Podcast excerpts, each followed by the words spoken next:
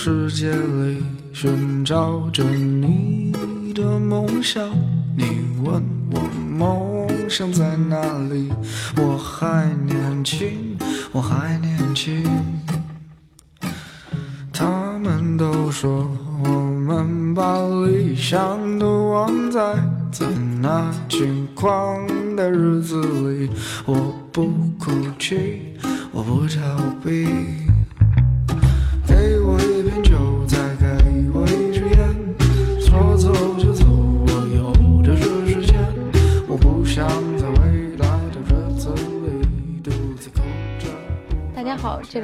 开讲讲，然后今天是我们的第八期节目。在这期节目之前，想跟大家说一下，上上一期的展开讲讲就是聊雪莉的那一期，因为一些我们也不知道为什么的原因，在喜马拉雅被下架了，所以现在大家要听的话，可能只能去网易云，因为 Podcast 的抓取的也是喜马拉雅的链接。呃，但是我们因为出了这样的状况，我们现在可能会。有一个对策，就是我们应该在这期节目上线的时候，我们应该就有自己的微信公众平台的账号。我们打算之后把我们的节目都往微信公众平台上放一放。呃，因为现在微信支持一个小时的长音频，所以我们可能之后每一期节目会音频的，就是文文文章加音频的形式。放送出来，然后尤其是像广播电视报这样的节目，我们也可以把它完整的分为三个或者四个大块儿，去分成三节或者四节的音频去听，呃，也会比较方便大家去收听。如果说呃，我们后续也会在公呃微呃那个微博上，就是抛出我们的账号的名字，希望大家嗯可以去关注一下，然后可以开启一个新的收听方式。而且我觉得一个好处是，因为我们我们现在其实那个每期写的 memo 其实挺详细的嘛，嗯到时候我们可能比如我们聊三个部分，就可以剪成三三大段儿，然后每段儿我们就可以把那个文字和音频就是搭配好，我觉得会听起来，我觉得可能会比在微博上那个长的那个图要方便一些，要方便一些边听边看会方便一些。你还可以把它就是浮窗 到旁边。然后另那个喜马拉雅和网易云，我们应该也会继续更新，但是这两个平台我就觉得不太可控。当然微信也也是不可控，但是微信相对要稳定一点。为了防止以后不知道怎么回事儿，可能就下架了的这种风险，我们所以决定现在就采取一些措施。嗯好，今天前面的部分就是跟大家说一下这个事儿，然后今天我们那所以你们的公众号叫什么呢？是不是要跟大家说一下，大家去搜一下，关注一下呢？在假扮观众提问，因为我觉得最关键的没有说呀。嗯应该会叫展开讲讲编辑部，应该和微博的名字是一样的。对当然也有存在一个风险，就是我们一会儿我们现在录完还没有申请，所以一会儿录完发现哎得注册不了，那就在反正大家。反正我们的粉丝也就那么多，大家就关注我们也就不，你知道吗？就是如果我们到时候不叫这个名字，我们可以就是你自己再补录一段放到前面去。那我们开始这期的节目。嗯嗯，今天依然是我们三个人，前听前面应该也听得出来。然后我们这一期其实是真展开讲讲，就是我们上一期的呃广播十月的广播电视报里面聊到了一些国产综艺，然后这一期我们其实是对上一期这一趴的一个补充和完善。呃，我们这期想聊的主题是国产综综艺的真实观。嗯，然后里面涉及到的综艺基本都是最近播出的这几个，然后我们大概会，嗯、就不分一个完整的一个结构，但是我们会大概以不同的节目先切入，比如说我们先开始聊《奇遇人生》，然后聊《仅三天可见》，然后聊呃奇葩说，呃十三幺奇葩说等等，嗯、就以这样的一个单个节目来切入，我们会聊得比较深入一些，跟上一期有所区别，嗯，然后我们。可以先从《奇遇人生》开始吧，因为我觉得，因为上期我我我分享了那个《奇遇人生》嘛，然后后来那个王老师又看了，对，嗯我觉得你们可以先说说你们看完之后大概是个什么感觉。那王老师先说。对我就是因为听了你的推荐去看的嘛。我们是一个自产自销、对，自自内部安利自我消化的节目。对，就导致下一个月的《电视报》就不知道说什么，因为都被说过了。然后看的书也是上个月推荐的。对，我觉得那个节目我看完就觉得很有意思，就是它好像不太像传统上看的那种节目，就是一个呃比较完整的，然后有一个怎么说一个非常强烈的客观视角去呈现一个比较完整的故事这么一个东西。嗯，因为它里边很明显导演自己作为作为本故事本身出现两次嘛，其实那个也是我觉得故事里边有意思的那一块，就是他导演其实跳出来两次，第一次是在那个 Angelababy 和阿雅就是没有选择继续骑上去啊，搭了一个车，然后搭了一个车。直接路过导演组的时候，他们还下车打了个招呼，还很开心。然后我就发现那个应该是有有一个副导演，他就做出了一个崩溃的表情，然后那个表情其实被就被记录下来了嘛。然后最后一次就是节目快结结尾的时候，导演等于是那个总导演去跑去跟那个安加薇去聊，说我觉得你这个大意就是你为什么没有去努力去去克服这件事儿？就是我其实就想我我做这件事的目的其实就是想看到你这方面的状态，但你没有做这个事儿。所以这个是在原来的这种节目里边，或者真人秀节目里边，其实不太容易呈现的，因为大部分时候导演是都是把自己藏起来的嘛。但是我觉得这个东西，反而我觉得，就有的人可能会觉得导演自己出来是不是一个叙事上的不好的东西？我其实只想看明星本人物，其实不太想看你的评价。但是因为这个从这个节目来说，呃，我觉得就是就很有必要了，因为它并不是说是一个很标准的一个。困境解决的故事，就是导演其实给 Angelababy 设置这个困境，但他其实没有完成好这个困境，他其实并没有解决这个事儿。这也是为什么说大家去后来很多人骂，因为你看豆瓣上的评分，其实骂的人很多嘛，就是觉得一方面可能觉得讨厌这个人，因为这对这个人不喜欢，他他呈节目里呈现的那种面貌确实也不喜欢的，这个我我是可以完全理解的。但另一方面的攻击就是这个。对这个节目本身嘛，觉得你为什么要找这么一个人来给我们看一个这么等于是很糟糕的一个结果？这块是我不理解的。就是我觉得就是，呃，从一档真人秀节目来说，我觉得就是你呈现真实就是最好的，对我对观众来说是最好的一个结果。就是不管这个真实是你喜欢还是不喜欢的，那只要这个东西是很真的，并不是说一定要达到一个大团圆结果，一定要上升到某种意义，这个东西真实才有价值。因为真实本身就是有价值的。我觉得这个是一个真人秀节目里边，嗯，最重要的东西，而不是说它一定要达到一个美好的东西，这个节目才是成功的。对我来说，就哪怕是失败，那你只要呈现出来，那这个东西也是很有价值的。只不过现在可能大家会觉得，呃，节目呈现了一种失败，它本身就意味着这个节目的失败。那我觉得这个可能这种认识是有偏颇的吧。但是我自己是非常喜欢那种东西的，因为你生活里其实非常常见啊。就生活里其实最常见的就是这种失败，你的成功反而是很少见的。你在日常生活里最多的见到就是，其实就是这些东西，就是，所以我对我来说，我觉得是一个很新鲜的，就我终于在媒体上看到一个啊不一样的东西，就是原来对我们来说，比如说一个采访失败了，你可能就很难写稿子了，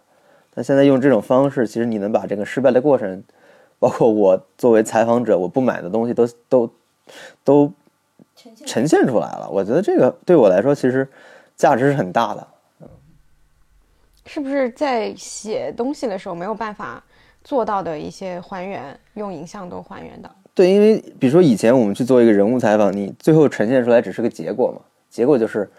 你想好了，拿到所有素材，然后我们想今天这是一个什么样的人物，我就写这个人物了。但你并没有呈现在采访过程中你心态的变化，可能在采访的过程中，你对这个人一开始你喜欢，后来又不喜欢，后来又喜欢，它是很复杂的，因为你。不停的面对到新的采访资料，不停的面对到你对这个人的理解加深了，这些东西我觉得是很珍贵的，就是这些东西才是我感兴趣的，就是你对这个人认识的一个变化。但是，比如说作为传统写稿子的时候，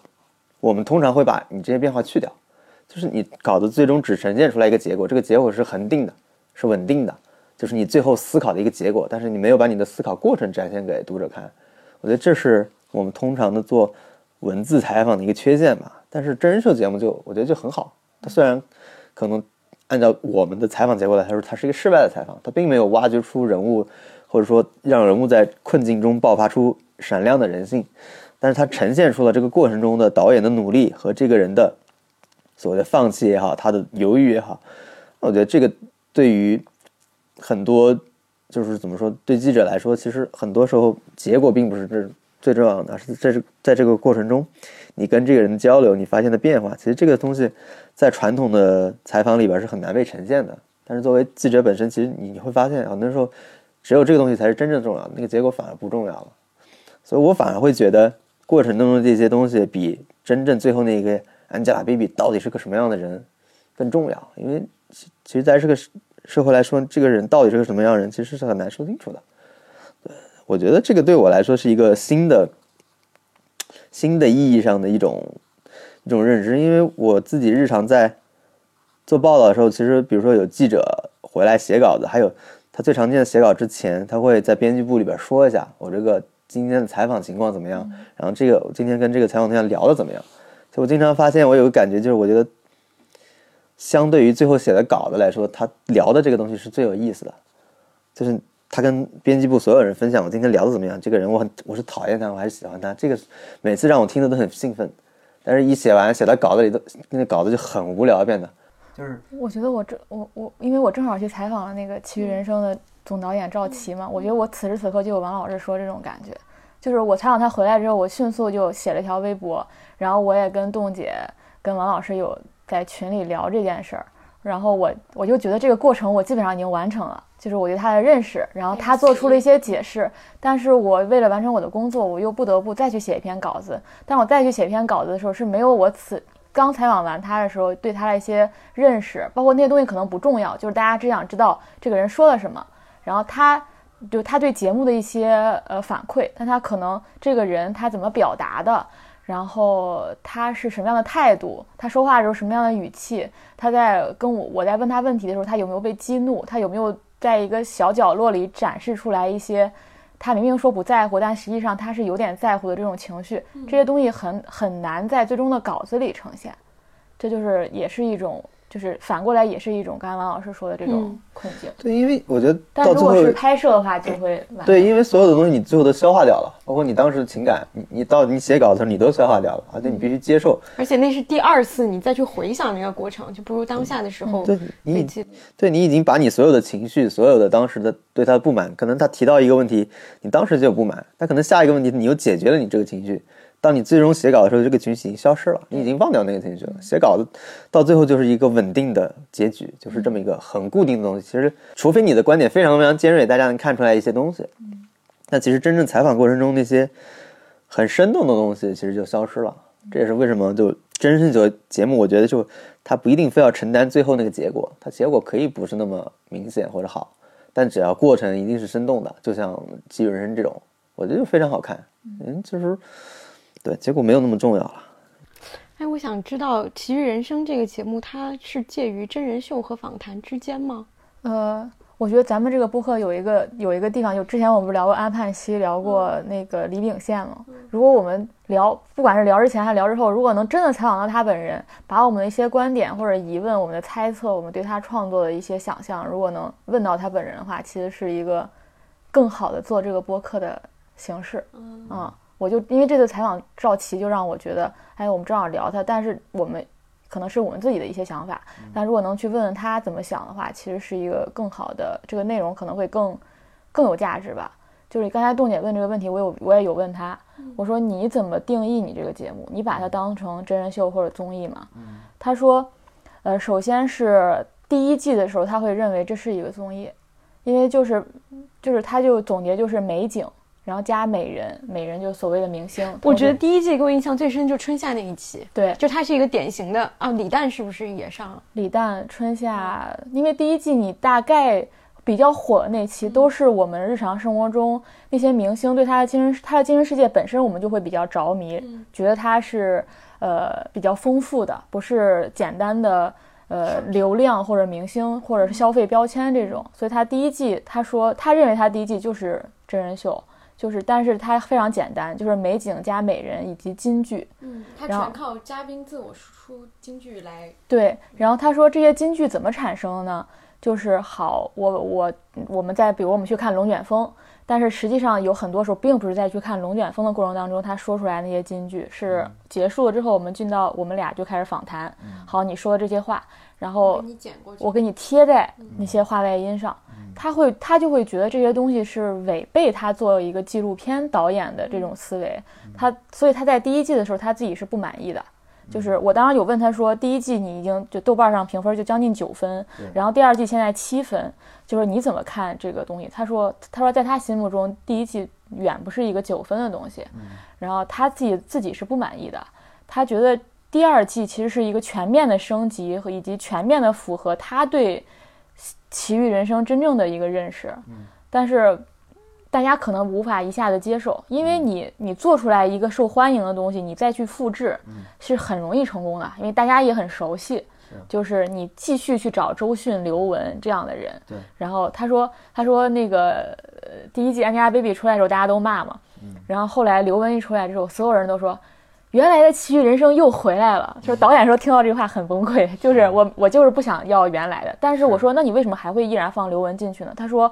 这应该是生活当中的一个面相，就是存在刘雯、春夏、周迅这样的人，就是他他就是观众会好奇的这种人。当然也存在说 Angelababy 这样的人，或者冯绍峰这样的人。就是他说不能，我不能跟你持续喂养一种产品，就说就他就说就跟我们现在。就跟算法一样，现在就很多内容产品就是根据你的算法不断给你推荐你喜欢的东西，他就觉得不应该这么做。我不知道大家相信不相信导演，但起码他是这样表达的。他说第一季你可以当成一个综艺或者真人秀，他说第二季你就当成是拍摄真人秀或者拍摄一个综艺的纪录片。他说为什么我会出现，我们节目组会出现，就是我想告诉你，我们就是在拍这个东西。我我我不想假装告诉你是。明星是意识不到我们的存在，他说一定会存在。他在那个环境里，他有和阿雅的关系，他有和同行者的关系。与此同时，他一定有和我们的关系。他说，明星他就算再不知道说，我们再不给他解释说你具体来这儿做什么，他一定会有时候会看导演组的脸色的，他会去想要去表现一些东西。他说，我不想去告诉你们或者假装告诉你们这个镜头是不存在的。所以他说，我出镜和不出镜这件事情，只要是符合这个。呃，正常的叙事，然后符合这个事情发生的逻辑，那我就要展现给你。是，所以，所以他自己是认为第二季他会觉得更接近他原来做的事情，就是纪录片。第一季的话，其实更像一个真人秀。然后他本人是对纪录片，呃，本人是对纪录片是非常非常热爱的。然后他对真人秀综艺是完全不感兴趣的。他说他没有看过任何综艺，他就看过贝尔，看过一点点贝尔那个，然后他觉得很没意思。他说这就是一个冒险。他没有更，在他看来没有一个更刺激人或更深层的东西，然后剩下这些，我当时还想问他，你知道老罗这个人什么之类的，他就完全不知道，他是不在这个体系内的，嗯。啊，然后至于第二季做的改变，我觉得。我看了一点儿之后是有点是有点琢磨出来一些改变的。当然，它不像就是如果一些很多节目，比如说我第二季如果做了很大的变形，其实它会有一个说明嘛，就是我们在什么什么地方进行调整。但是这种节目你很难跳出来说我们做了什么什么调整。但是我当时看的时候是有点觉察出来它做了变化的。首先就是加了很多素人嘛，嗯，就是他你第一季的时候你春夏去看龙卷风，他就是跟阿雅去嘛，他其实没有一个对照组。他这季想的就是说，我给每个人其实都设置了一个对手，这个对手，比如说 Angelababy 和老徐，比如说冯绍峰和那个 Monica，然后再包括刘雯是跟一群这种人去淘金嘛，就是你设置了一个对手，然后同时你有一个明确要做的事儿，就以前就可能说我就只是去看龙卷风或者我去看小象，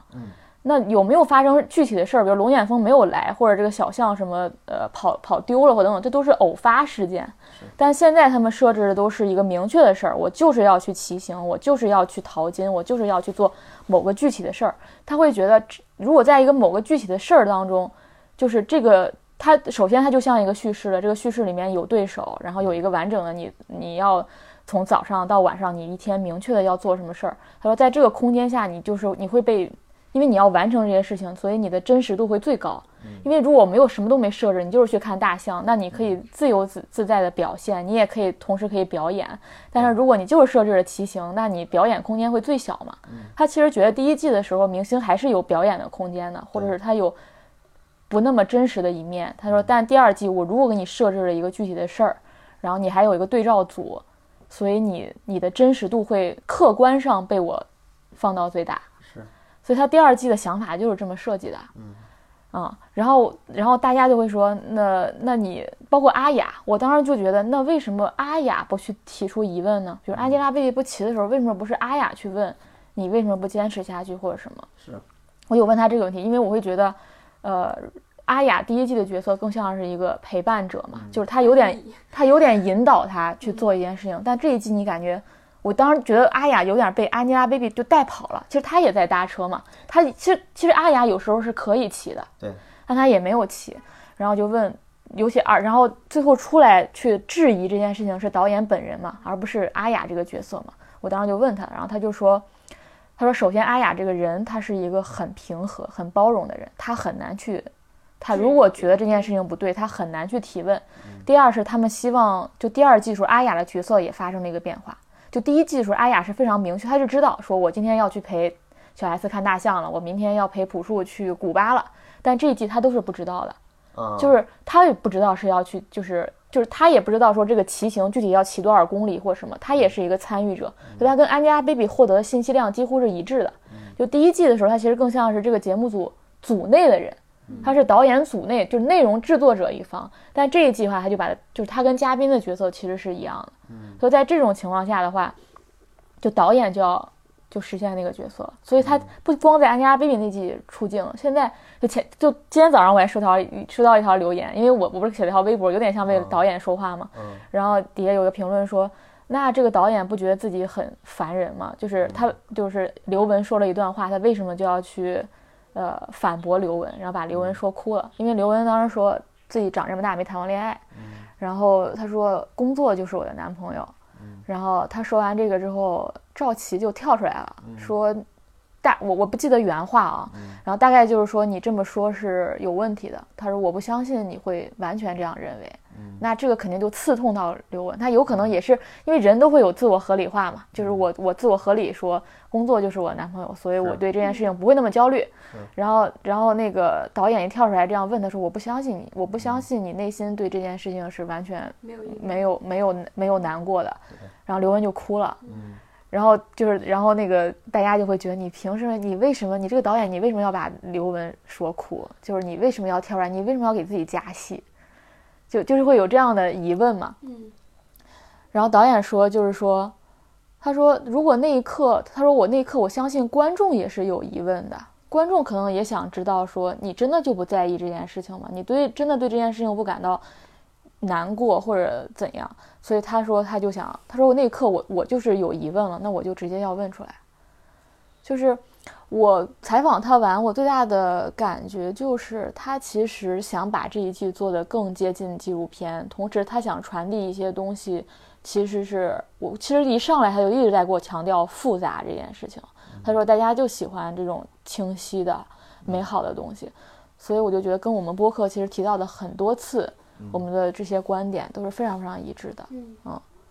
所以王老师说他对这个人没有疑问，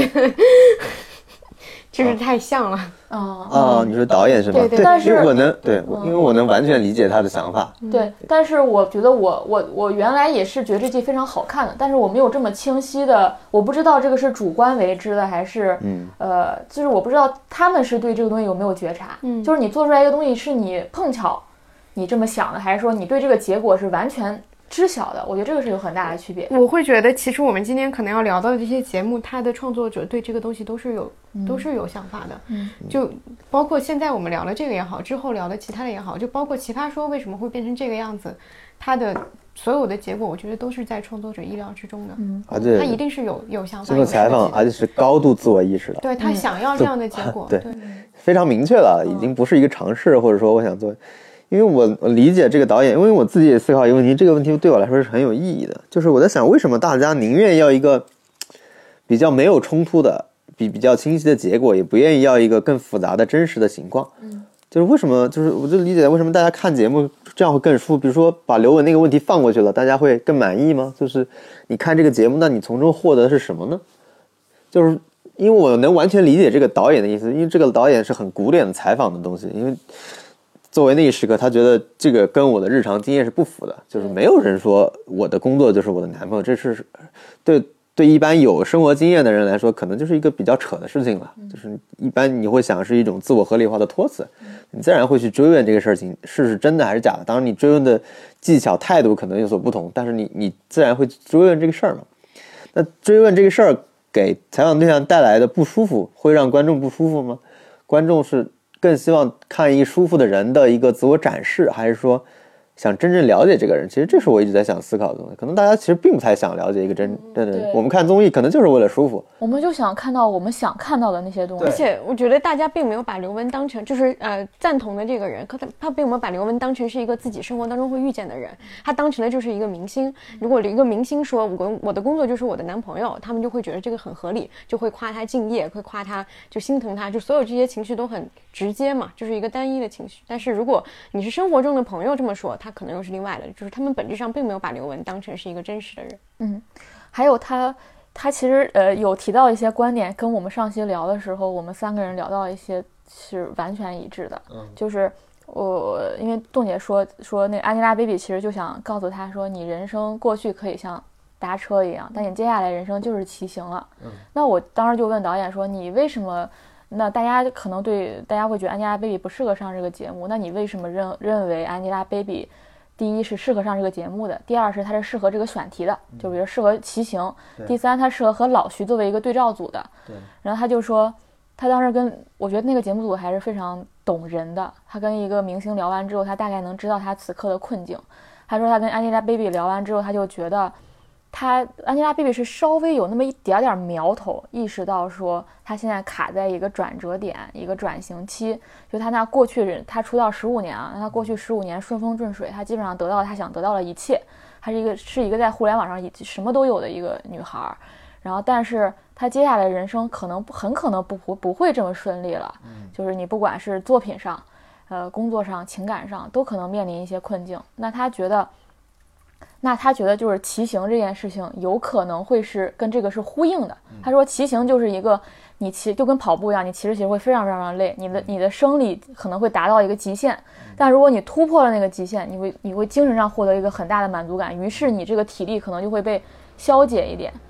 他就他就提到他说他希望 Angelababy，他的当然也是他的预期，他不会强一定让他做到，他希望他能就是身体达到一个极限的时候，他能感受到那种精神的力量。于是他就坚持下来了。其实导演的这些想法其实很像我们，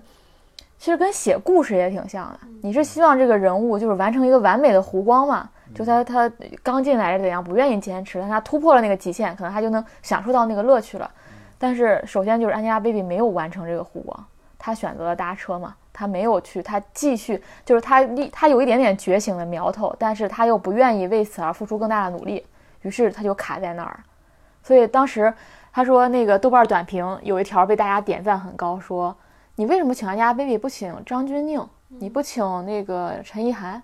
然后导演就说那我可以请，我要请请这些人，或者我请王珞丹，我请彭于晏，他们他们一定会完成的。他说那这就是个体育片呀，说这就是一个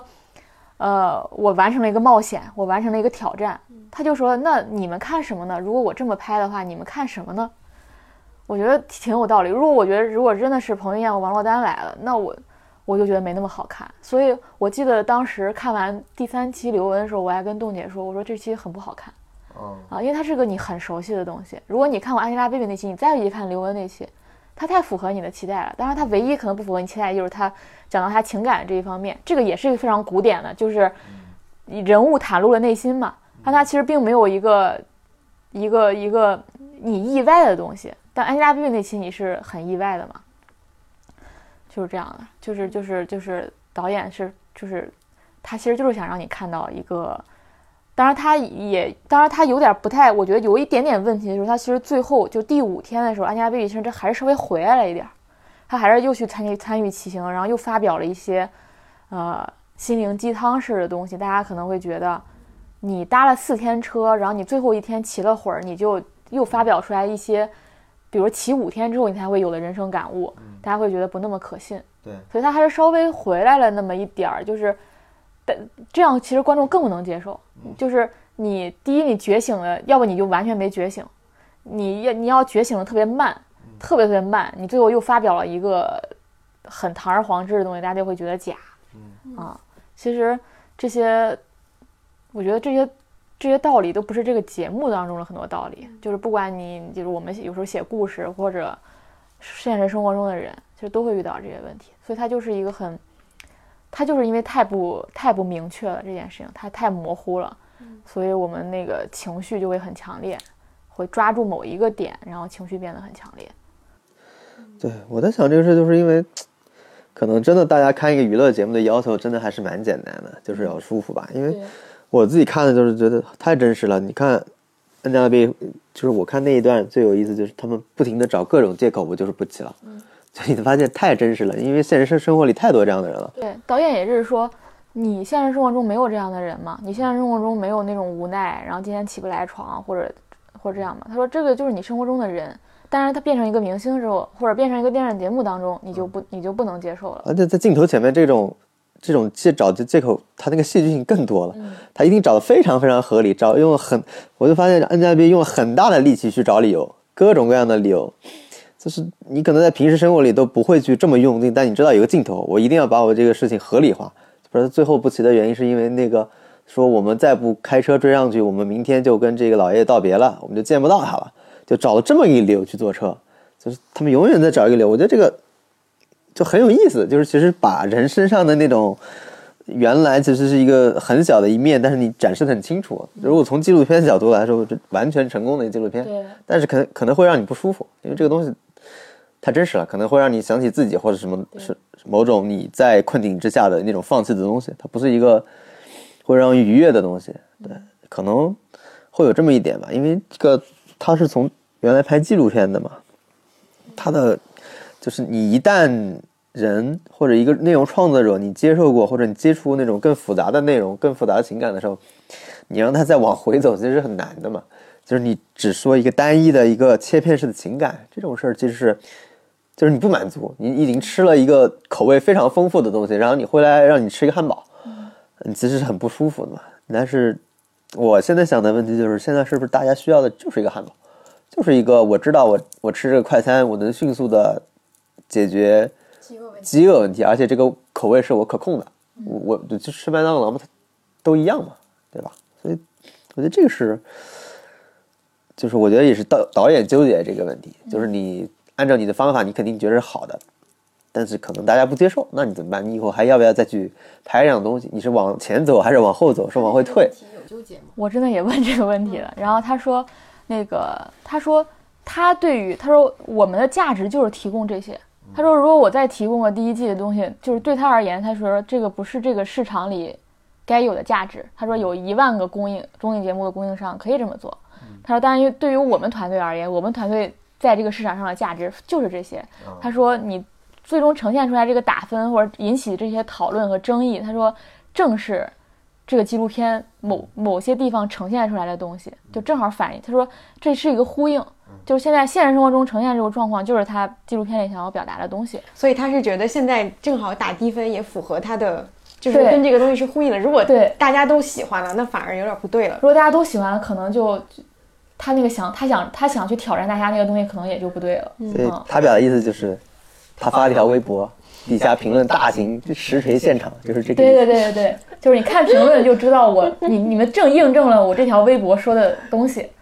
然后他说，我也提到说你害怕影响口碑口碑，因为你这个东西不光是你自己的嘛，是平台的，然后有广告，你不是做一个独立纪录片，你做独立纪录片随便，你可能连电影院都不上，然后你还是有这方面的压力。对，然后他说，他说首先还有退路。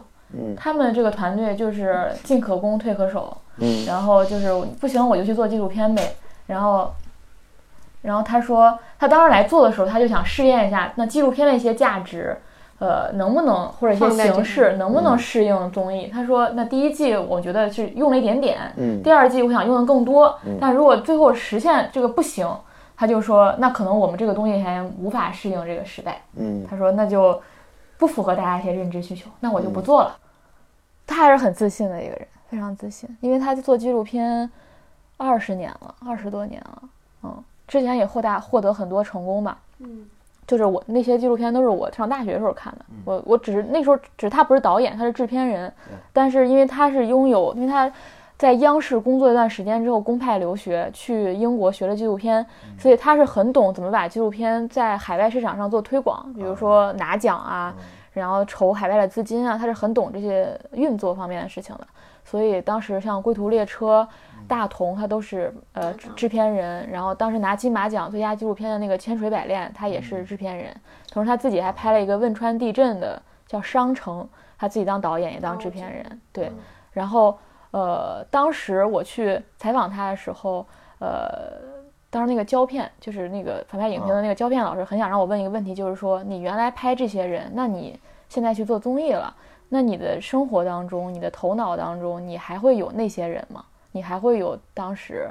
那个回不了家的农民工，然后地震当中的人等等，你你你你的生活当中还会有这些人，是不是已经变成 Angelababy 这种人？然后他说。他一上，我一上来就问他这个问题，他就说他没有，完全没有停，就是他，因为他李诞那期节目里，就第一季的时候，他他已经他出镜了一次，就是李诞当时就觉得，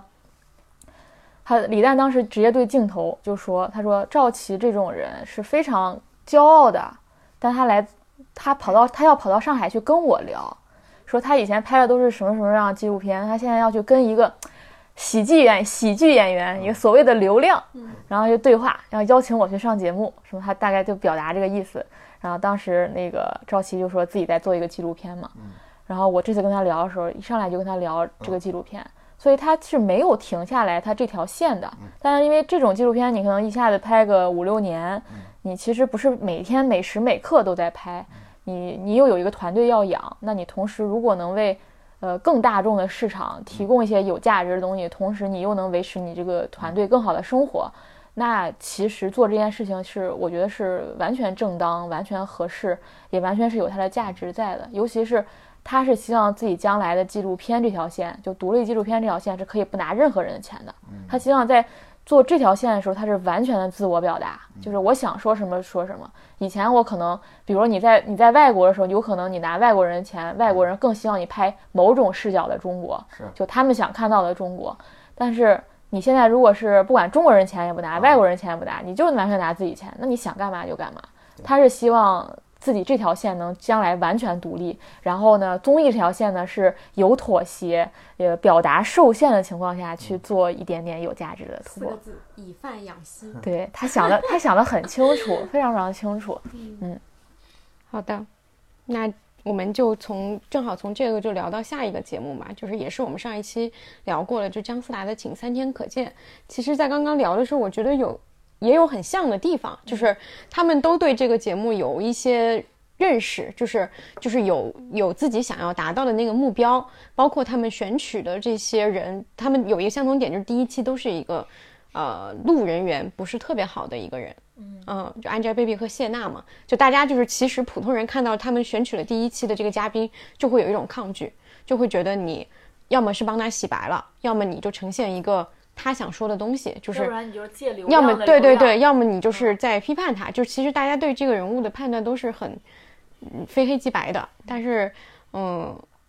你你们都看了吧？这个节目看了。谢娜我没有看完，我都我也没有，我也我也没有看完谢娜的。但是我我觉得我们可以先从于正的这期聊起，因为我觉得于正这期确实是前三期里面比较有意思的一一期。对对对对对，嗯，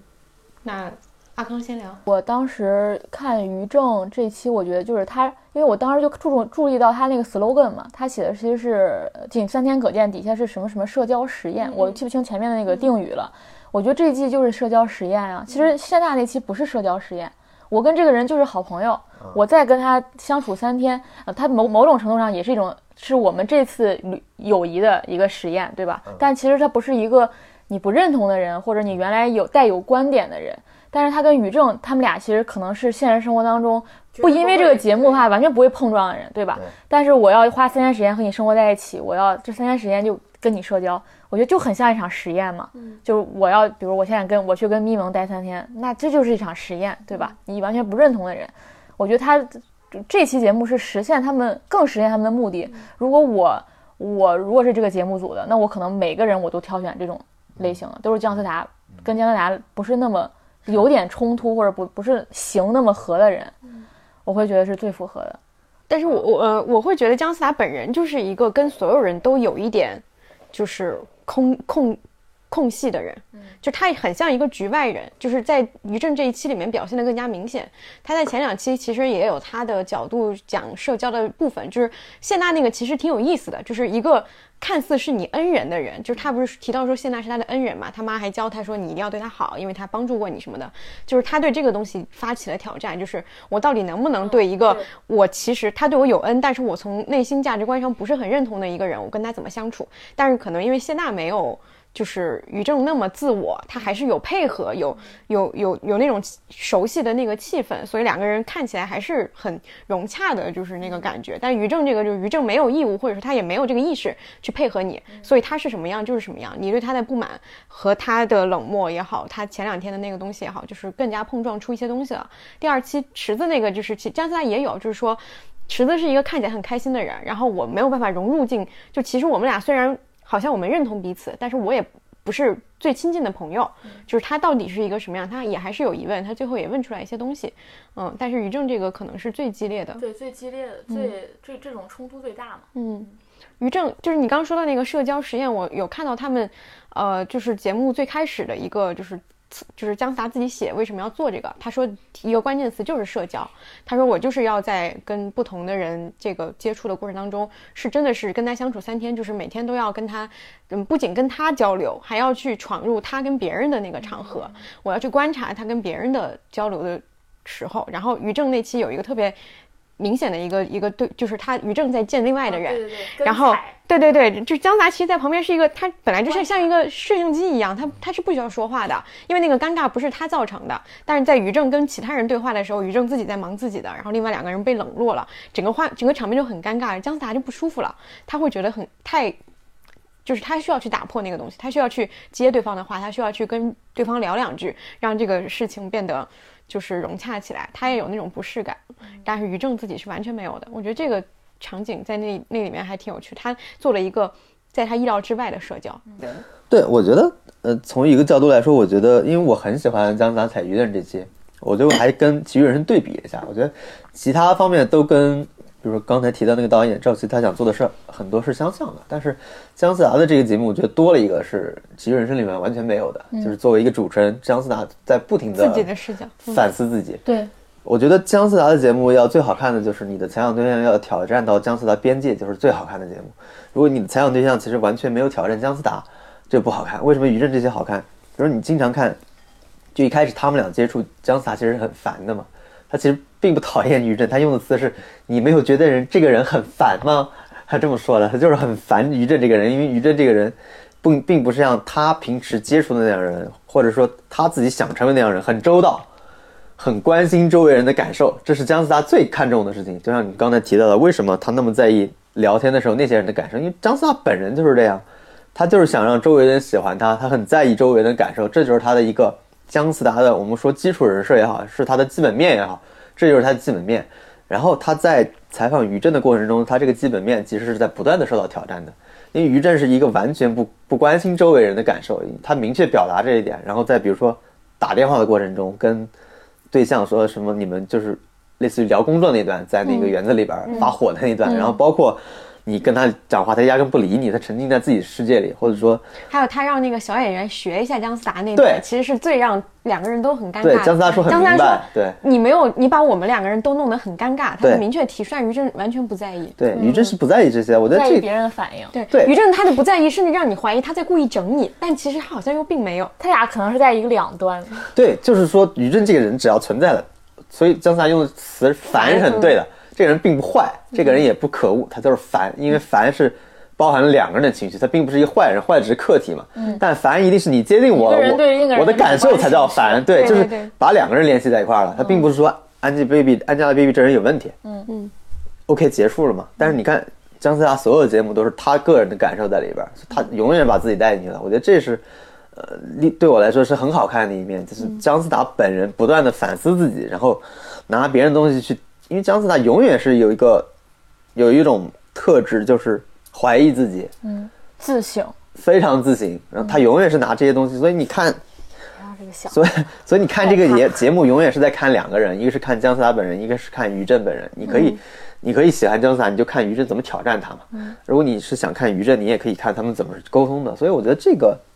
对我来说是也是一个是一个更大的惊喜了，就是在原来的采访中，这是更不可能了，出现记者本人不断在怀疑自己。我觉得这个其实是有的，啊就是就是我们之前看的最早看的那种访谈，比如说《鲁豫有约》这种，嗯其实他自己是很弱的。就是你鲁豫本人展现是很少的，你更多的看他就是一个采，他更像一个采访，虽然他也是访谈，他更像一个采访。提问机，但是对，但是到从十三幺开始，其实就是、嗯就是姜思达不是姜思达，许知远本人就是一个风景了。是但是他跟姜思达不一样的地方是，许知远是我带着一套疑问问不同的人，他就像一个墙，嗯就不同人弹到我这个墙上又弹走了。但是姜思达是他像一个容器，嗯就是不同的人在我这里面是有不同的呈现面貌嗯的。然后就是他跟就是他跟姜思达和许知远，就他们的形式是一样，但是可以说就是许知远没有可看性，或者说他就是把一一种模式复制复制了 n 遍，但姜思达是每个人碰撞出来就会是一个不一样的东西。嗯我觉得这个倒不是仅三天可见的嗯原创。就是嗯面貌，只是姜思达是更好的采访者，他更迷人，他的精神世界你更好奇，不像那个许知远，你好奇一次就结束了。可以可以这么理解，但其实许志远跟鲁豫是更相似的。就鲁豫，比如说你刚刚提到鲁豫，原来我们的采访是一种更低调的，其实那也是一面墙啊，只是不是那么高那么厚的墙，但他们是相似的，就是他们提供了一个基本面，比如鲁豫提供的就是一个我倾听者的角色，嗯，他也不变嘛。那许知远其实也是不变的，只是他提供是一个更强势的，让你看起来更明显的一堵墙在那里，因为他的知识结构在那里，他的提问方式在那，其实也是堵墙。所以我觉得他跟鲁豫其实是有相似的地方的，当然他确实把自己带进去了，因为他他更强势了嘛，他对是他也会对镜头去描述对这个人感受，对他自己受到的一些东西，只是他受到了，他不不去理解，对他拒绝再去理解啊。他拒绝反思自己，然后其实也拒绝去理解别人，他是一个很极为强势的符号性的采访对象，嗯只是因为他的强势让他进入了镜头，但鲁豫那种弱势，其实那种是进入不了镜头的，但姜思达完全是另一种，姜思达完全是一种，我是努力去不断的去拿你的东西来反思我自己，就永远这个姜思达节目永远是双主角，这是没没有错的，嗯，但徐志远那个我觉得是可以斟酌的，就是是不是嗯真正双主角，你是不是真的看每期徐志远，你还能看到徐志远的成长，你看不到。看不到，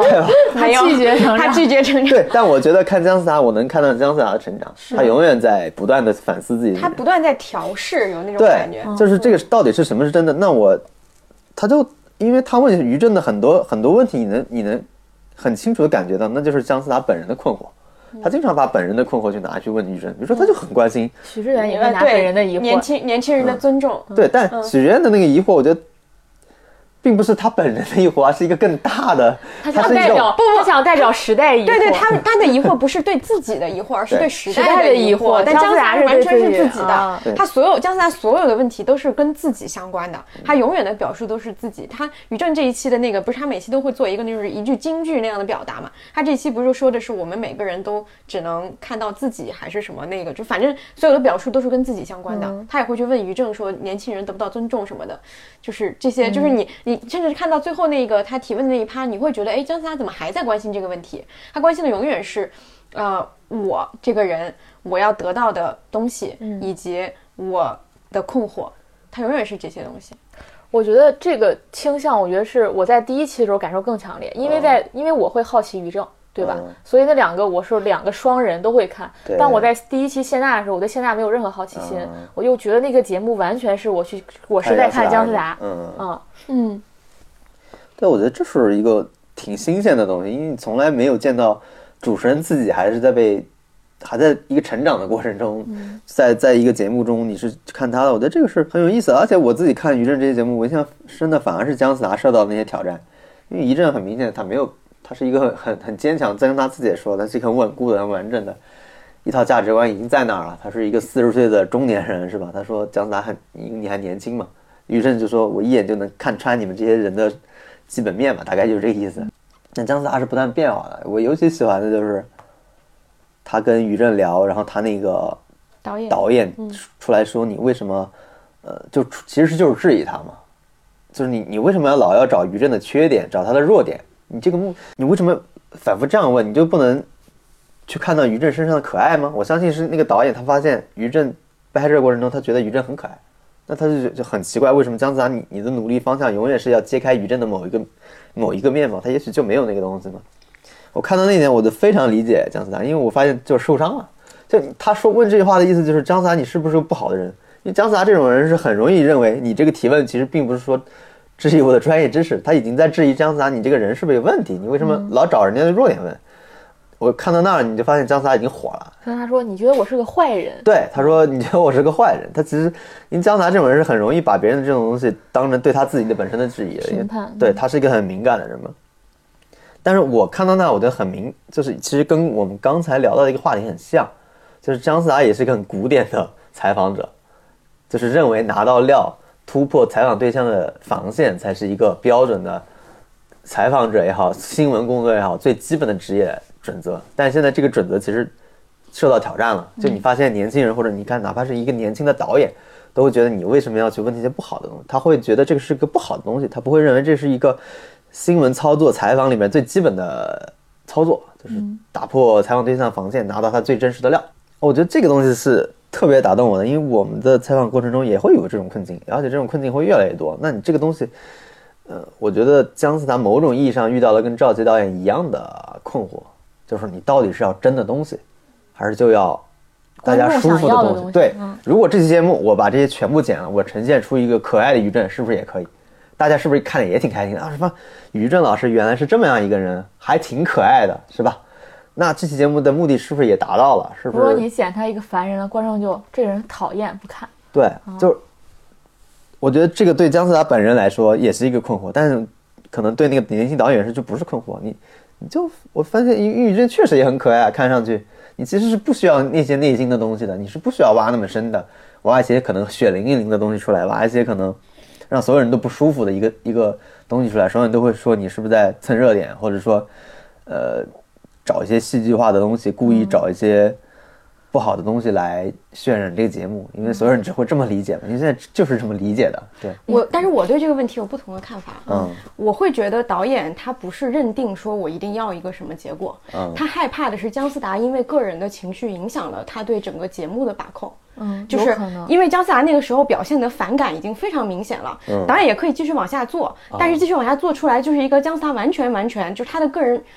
态度敌意多了敌意是非常强的。嗯呃，当然也有一个问题是，导演得知的信息和姜思达得知的对于正的信息确实有偏差。就我看到他们导演手记里有写说，导演说他从于正的那个经纪人或者说他周围的朋友那里知道，比如说于正其实有他情绪泄露的一面，比如他在什么吴谨言的生日会上哭了，但他不让所有人知道，就是他有这些细节，就他可能想，导演可能想要的是，确实也是打破于正这个人目前的这个东西，但他不一定非得是去挖他的弱点，你也可以挖他就是不愿意对别人承认的东西，这个不愿意承认，有可能是他的弱点，也有可能是他伪装出来脆弱的一面，这个都是我觉得。导演也也都是想要这个的，就是他说他提到说，他跟姜思达有一个不同的点，就是他们俩都想打破于正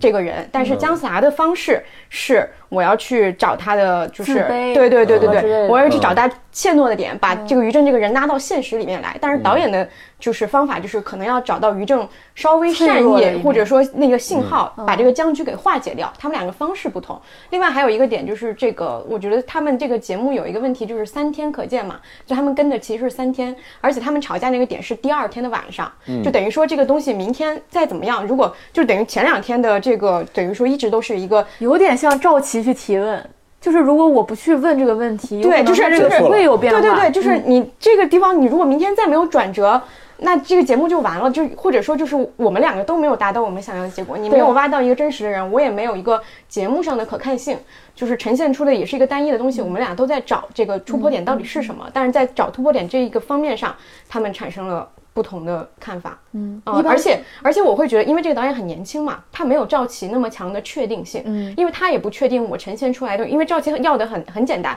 我嗯就不管你，我就不要一个主题，我就不管你这个怎么样，而且他没有姜思达这样一个强势的人物在里面，嗯我就把整个东西呈现给你就行了，这个东西就是复杂。但是仅三天可见是有姜思达本人的，导演要顾及到姜思达本人的嗯呃情绪，也要顾及到节目的可看性，再加上他又很年轻，他不知道这个东西传达出来到底会是什么样，所以他自己也不确定。所以我觉得就是这个，当然他的碰撞跟《奇人生》那个就完全不一样了，它更多的是我们到底最后要的是什么，他们其实是有困惑的。嗯嗯，我我倒不觉得是导演本人就想要一个简单的答案，我觉得也没有。但是这个节目比较好，这第三天他们都拿到自己想要的答案了。对对对，嗯，我觉得这个是挺有意思的话题，就是到底什么答案才是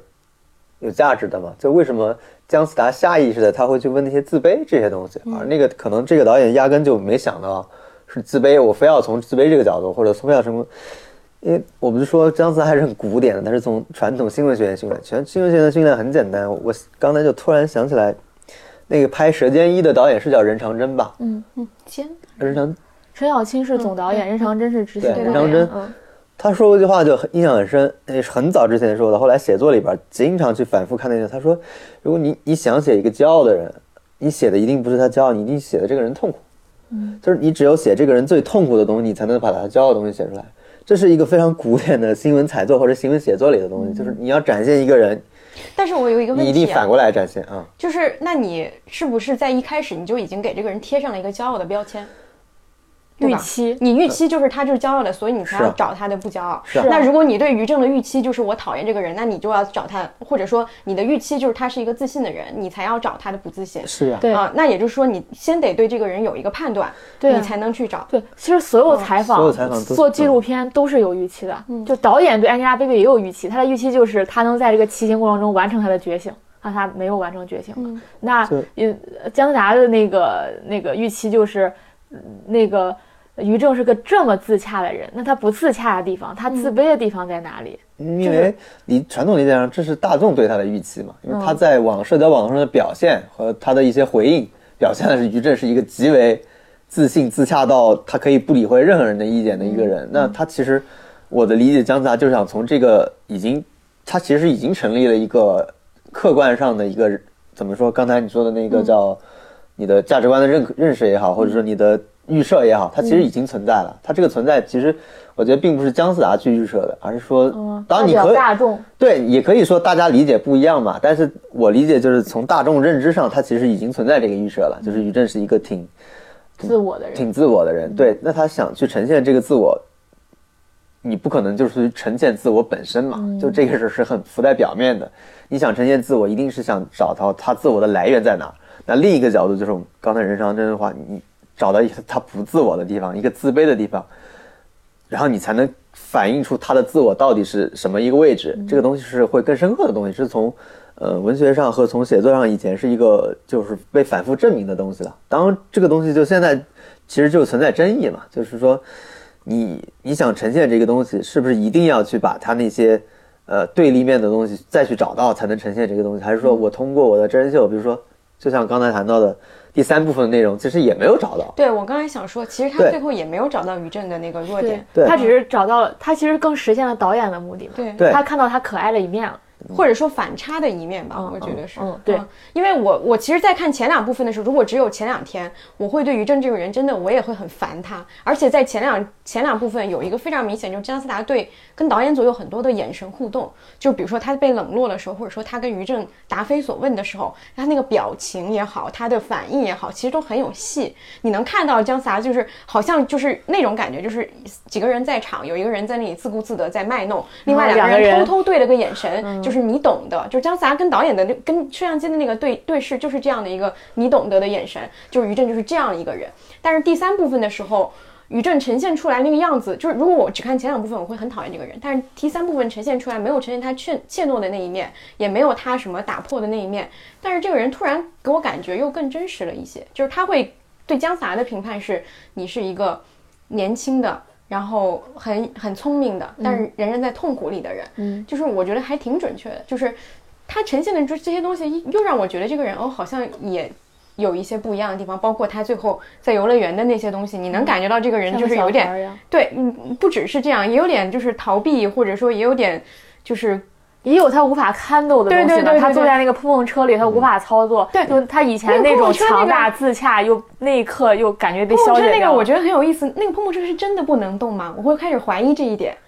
就是他好像就是坐上去以后，他觉得自己没有办法掌控这个东西，我不想碰别人，我不想跟你撞来撞去，我不想让自己就是是形象尽失，我就假装这个东西不能动。我我想到了这样一个可能性啊，有可能是这样说故意让他不能动的？对，就是、哦。就是就是他好像不想去做这个事儿，可是摄像头在那儿，他又不得不进去，然后他就假装自己一直都不能动。我这是我的一个想象，我不知道是不是真的是这样，但是我就觉得哎还挺有意思的，这个人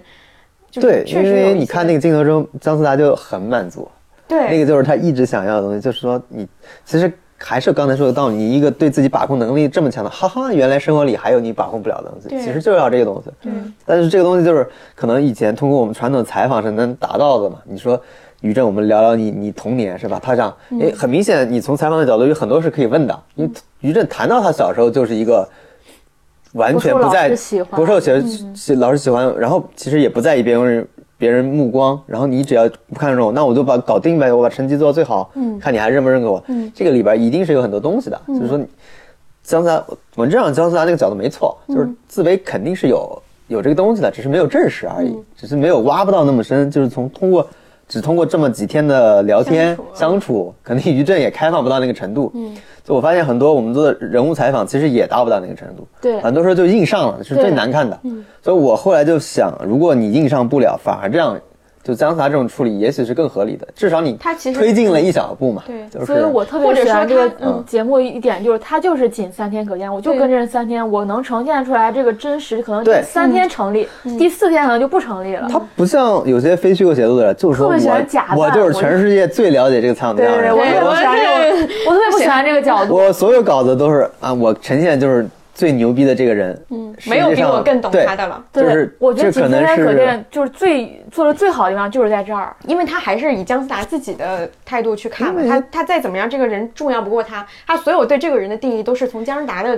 角度来看，我跟他的关系是怎么样的，你会定义怎么怎么定义我跟你的关系？他问的所有都是一个像坐标系一样的东西对，姜思达是那个原点，因为我觉得第一次有一个访谈承认自己是有假的一面，或者是局限的一面了。没有啊。第二个，徐志远的节目的 slogan 就是带着偏见看世界。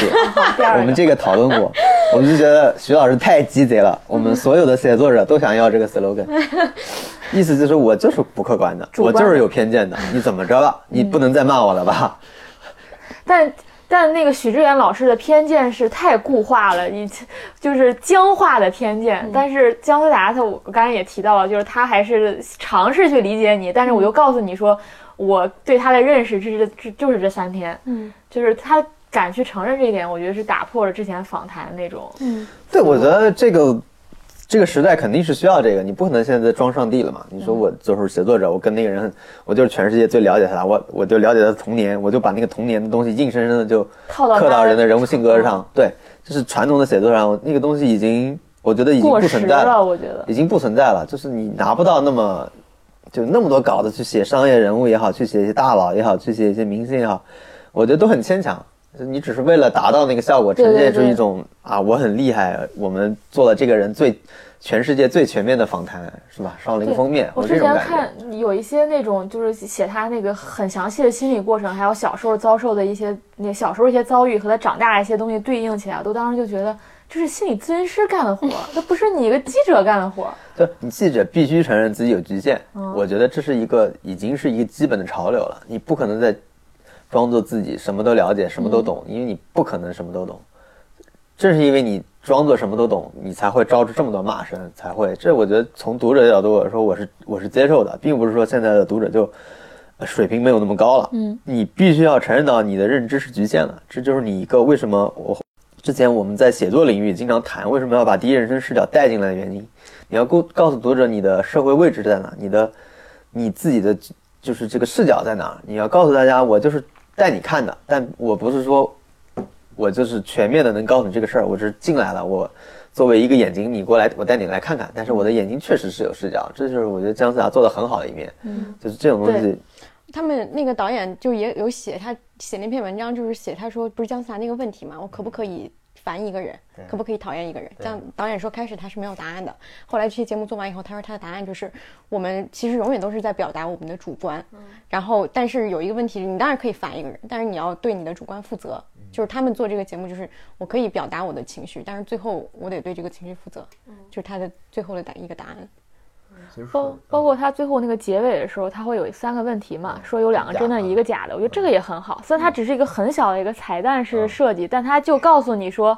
你别不要相信我问他的每个问题，他都是真真实实的在回答的，他有可能就是伪装，就是我不假装告诉你说我问出来都是他的真心话。就我觉得有采有第一次有采访者去承认。就是本质上，他其实又把自己的位置往下降了。对对对，这是这个年代就可以关联到后面说李诞，李诞就是这样，他把所有东西都解掉了，就是你自己把自己的解的太多了。对他已经是一个人格主义，已经是一个人格 解构师了，他就是本他的他就是解构本身了。他一上来就我已经挖了个洞在底下了，这是他的人设嘛，没有办法了已经。但是姜杂这个其实就是把我们所有高大所谓高大上的采访都去降。嗯，就是把我们自己身份放得很低，就是我们所有就是我们既不承担上帝的角色，我们也并不是完全客观，我们有自己的情绪，我们有自己的观点，我们人就承认作为采访者，我也是有局限和缺点的，我也可能控制不了我的情绪情绪，但我是吧，我我把这些东西真实的呈现给大家看，我并且对，并且我为我的情绪负责，是吧？所以这个我觉得是一个很新的东西，不光我觉得这一点在视频节目上，当然因为视频节目上是一个。更主流的产品，它已经走在写作的前面了。写作现在，包括中国的非虚构写作已经非常非常落后了。就是国外其实已经更多的第一人称写作，虽然大家都在说何伟，但是其实根本没有一个人写的像何伟的那么袒露自身的，用第一人称真正写出来的。大家还是在写那个传统东西。但是在真人秀，至少在真人秀的采访里边，这个东西已经成为一个，我觉得从姜思达开始，或者说。从他这个人开始，未来一定是个主流，一定会有更多像他一样的人，愿意打开自己的人，然后愿意把自己的身份放得更低一点的。因为以前来说，主持人都是高高在上的嘛，像那种吴巧丽那种访谈，包括你最柴静的那种访谈，你其实位置放的都是很高的。那可能以后的潮流就是越来越低。就是并不是说一个访谈，或者说他有时候可能柴静那种，我觉得他也不是把自己放的高，而是他希望自己是无形的，就是就是我怎么理解这个人，好像就是一定要避免我的看法在节目当中。对，那是一块儿，就是我我说高，其实赵琦那个其实也是很高的，嗯，他充分相信自己的观点是一个有意义的观点，所以他还会说安家必定，你为什么不去做这些事儿？就是他对自己的东西，比如说柴静也是，那他是非常认可，对他非常是有信心的，就是他觉得这个是，就是一个存在的真理性的东西，我拿来去问你，你你你回答我这个真理性的问题，你是在我这个墙上蹦来蹦蹦来问题，你可是，但是你其实是突破不了我这些真问题的，你可以做解答，但是我问的问题就是人人类价值的问题，具有社会价值的问题，你你很难突破社会价值啊，社会价值就是有就是有，没有就是没有嘛，这个事儿。不像江南的，就是关于人的问题，那就是一个。我觉得赵琦才是一个水缸，就是或者说是一个一个环形的一个东西，就是他所有东西都逃不过这个圈。嗯，但姜达更像是一个蹦床，就是你随便就是各种形状，因为他自己的形状也哎，我们标题叫许知远是墙，赵琦是容器，然后姜思达是蹦床。对，其实赵琦还是蛮传统的，从从那个意义上，他是很有一套坚信的价值观的。对，包括他的是每个这个年龄段不一样的人，教育那个年代受到的教育一定是这样。我是有社会，他你看做做。做的选题就知道了，他是有强烈的社会价值观，他知道这个是有价值，那这是一堵墙啊，这肯定是堵墙啊。你提说这个，我就不得不分享，就是这可能搞得更危险。就是我当时说那个朴，我说朴树那会儿，他他就说朴树当时也放弃啊，也不想骑摩托车，为什么大家没有那么骂他？但阿加拉对不起，大家就这么骂他？说那是不是一个好学生，还偶尔犯了一次错？和这个坏学生，他就一直都没有太大期待。对，然后他这两个人都犯罪了，是不是大家的那个评判都不一样？然后他从这个开始给我讲陪审团制度，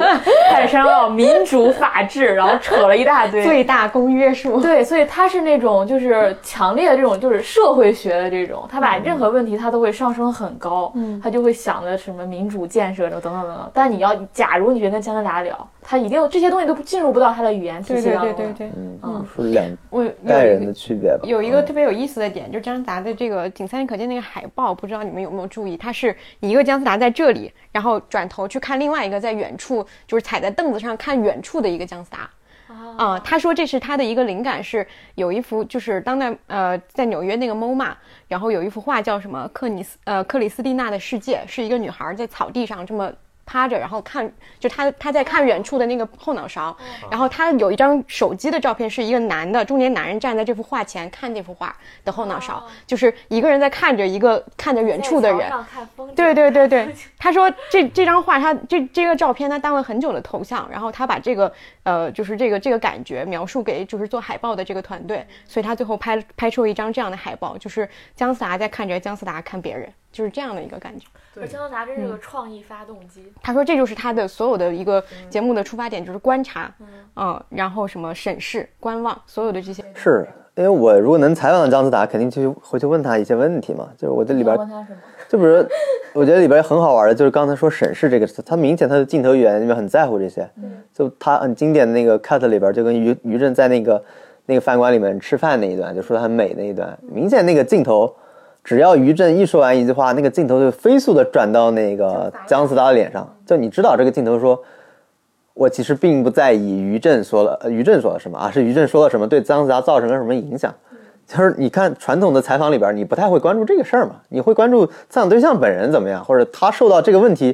比如尖锐的问题，或者一些很很猎奇的问题，他会不会情绪受到影响？但是你看这个节目，其实那个摄像机会反复在于震脸上和姜思达脸上正反打，就是这个东西其实是很少见的。我我觉得他们应该是很刻意的知道说大家想看的也是姜思达的反应的一面，就是我其实也想看说那个。一致吗？是一致两个人的是节目，而且我觉得这个跟赵琦那个也一样，也是一个高度的自自我意识，就是已经想好了这个事儿，不是一个可能不是一个对对对对对。灵感或者什么，已经想好了这个事儿。因为我自己也是，你明显于震说那种话，你就想看姜思达表情，他也正好在那个时候做出了表情。有极强的观众的代入感。他观众你在看那个节目的时候，你对姜，你跟姜思达仿佛就是共情的，就是他的余震的目光好像是在看你，他好像是在说你，因为你姜思达那个而且整个他们的团队应该把这个东西已经作为一个内化的东西了，就是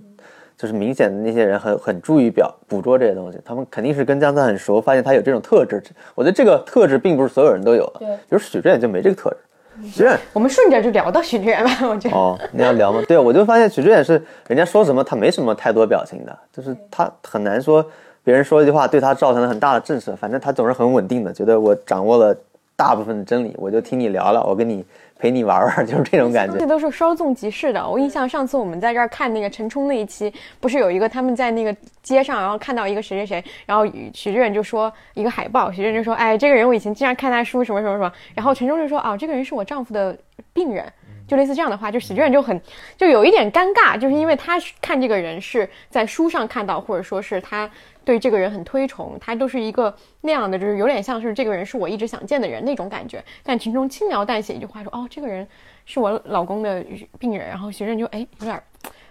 那种，但是这这很快就过去了，完全没有任何镜头展示这个这个对话对他们两个人有什么冲击。嗯，你们说这个，我想到许许知远最好看的一期是采访唐诺。嗯，为什么那期好看呢？可能那期就有点就姜思达的感觉，他在唐诺面前，他自我没那么大。嗯，然后他唐诺说的某些东西可能引起他的反省了，所以他的追问、他的问题都相比他其他的节目都问得很合适。然后唐诺又是一个很充分诚实的人，所以那期节目我觉得是十十三幺里面最好看的一期，因为许志远只有在一种情况下他没那么大架子，就是真正的创作者面前。就是真正搞文学的、搞历史的、搞写作的人，他知道他有差距。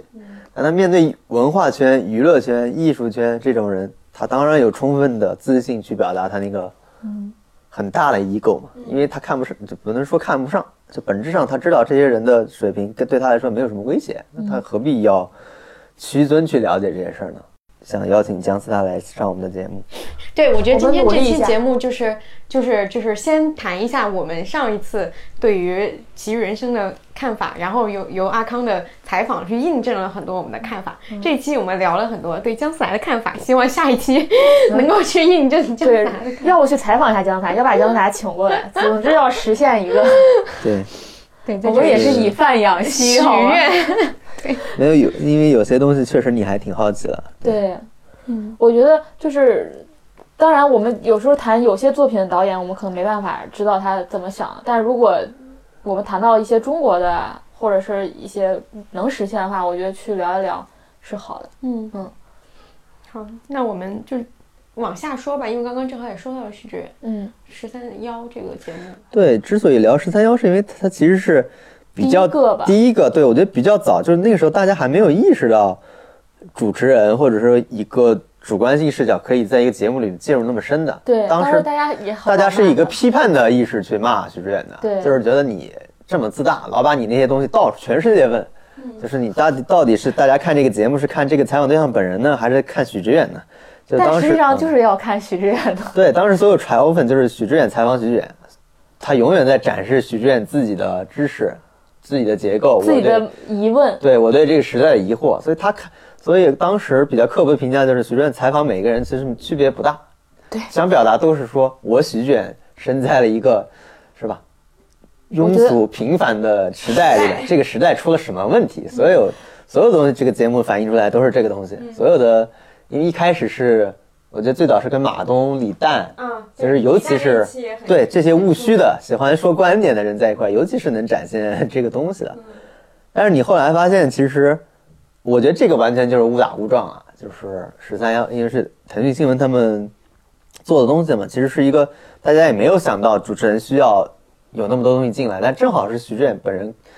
一个特质，导致了这个节目呈现出这种形态，然后嗯，突然发现是误打，完全是没意识的。完全是没，我觉得是没有意识的，因为这个节目的制作人是李伦老师，是原来央视做那些，也是一个做纪录片的老师。他其实他们其实原来做纪录片的传统是没有这么多真人秀传统的，就是把主持人或者说一个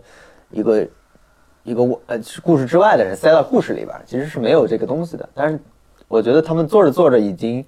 呃发现这个东西其实在这个年代会受更受大家欢迎，嗯，就是大家其实并不想单纯的看一个了解知识、了解人的性格的一个很单纯的这个这么一个节目，大家想看的是更更轻松愉快的一个，所以后来你看十三幺也会很刻意的剪一些外外景的东西嘛，其实它的内核，它外景聊得很差的，完全不如姜思达的外景。我姜思达的外景是有作用的，娱乐场都是有作用，但是许震的外景就是一个外景，他们吃饭就是一个吃饭。它是一个功能性的，可能来调一下节奏，它没有任何意义。就是它跟所有的采访对象在外面聊，跟在室内聊达到的效果是一样的，它其实没有那个功能了。但是说，呃，十三幺在后来的过程中发现这个效果很好，他们就有意识的做了一些真人秀的尝试，就比如说外景啊这些东西。所以它其实，呃，我觉得有一点误打误撞的撞上了这种，我觉得内容创作行业的一个潮流，就是，呃。主持人或者采访对采访者本人进入故事其中的这么一个潮流，其实是是误打误撞进去了，并不是一个特别有自主意识的选择啊。但是现在我觉得很多的节目已经有自主意识了，所以我觉得这个节目的开创性作用还是挺强的，就是它其实提供了一种可能，这种可能就是，呃，我们不再因为现在比如说那种传统的采访类节目，其实已经基本上拿不到钱了。就我知道很多档节目就是。鲁豫有约》那种类型的是吗？对，或者是伊丽静做过的那些节目，就是意见对意见，就是很很古典的嘛，就是，但他你去看他的采访，其实做的非常好，非常非常非非常扎实的一个，因为但那个我那好朋友圈圈老师就是意见的那个对编导嘛，对啊我他们采访提纲做的无比的细致，我相信许志远是没什么 提纲，对，就是，但你发是提纲问一百个人，对，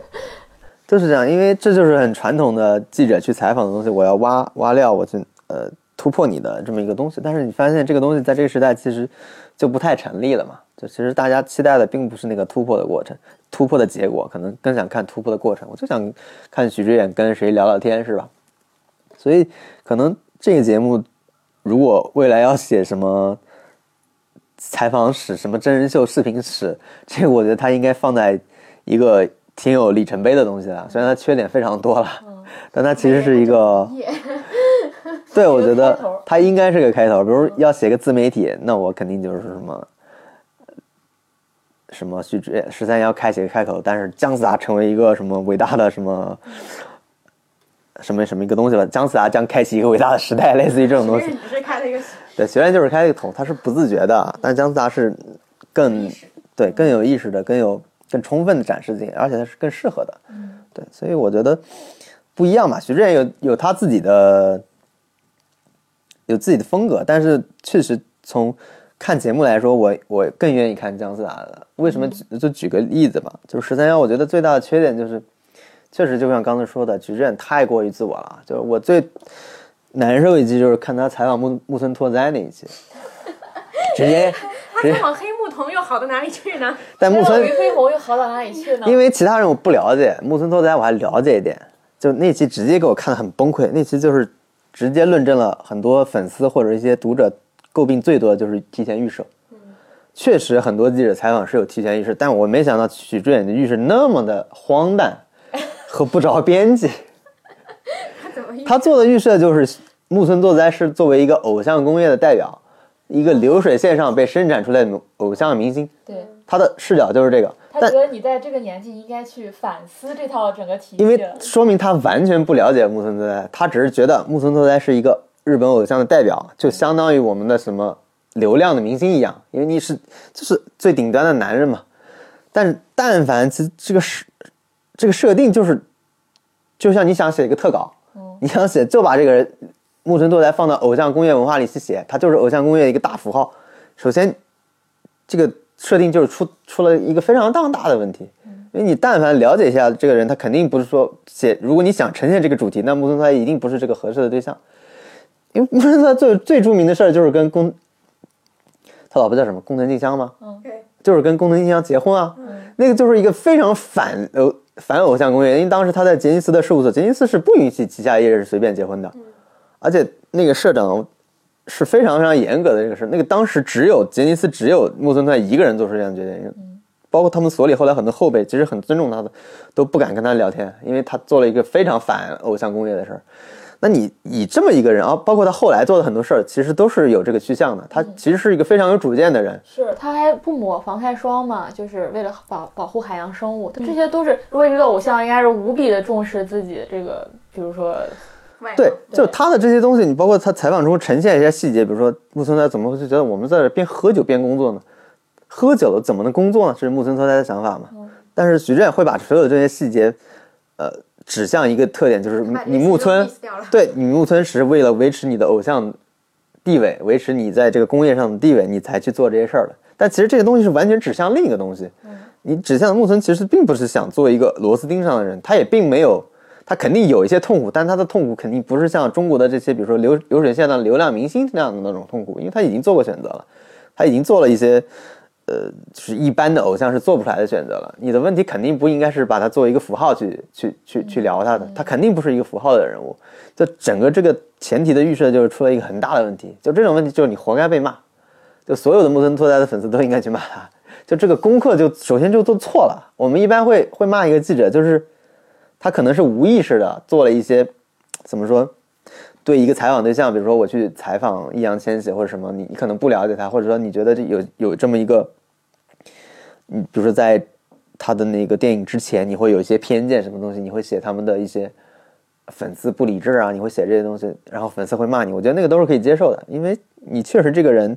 呈现的资料，或者说他未来的那种东西，你是没有看到的。你会有很有一些可能是真实的，有些会失误失误。比如说你去写杨超越，你就你会怎么写？你可能就是把它当符号写嘛。嗯。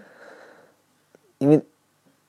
你能谅解记者，就是因为你的资料确实少，你的发展也没有那么快。但是木村拓哉都多少年的人物了，放在那儿那么多资料给着你查，你都查不到。对他压根就就你他都不想做出这样的努力。作为同样的业内从业者，你就很愤怒。这种人就是明明是一个干干活专业能力很差的人，不是他的愤怒是在于却拿到了这么大的资源，他的愤怒是只有你能采访木村拓家，你你还对对对，你还不好好采，不就是一种极大的对别人工作不尊敬嘛？那你你知道业内有很多认真的记者，人家没有这样的资源，人家是可以做做好，结果这么好的资源被你一个极度不认真的人，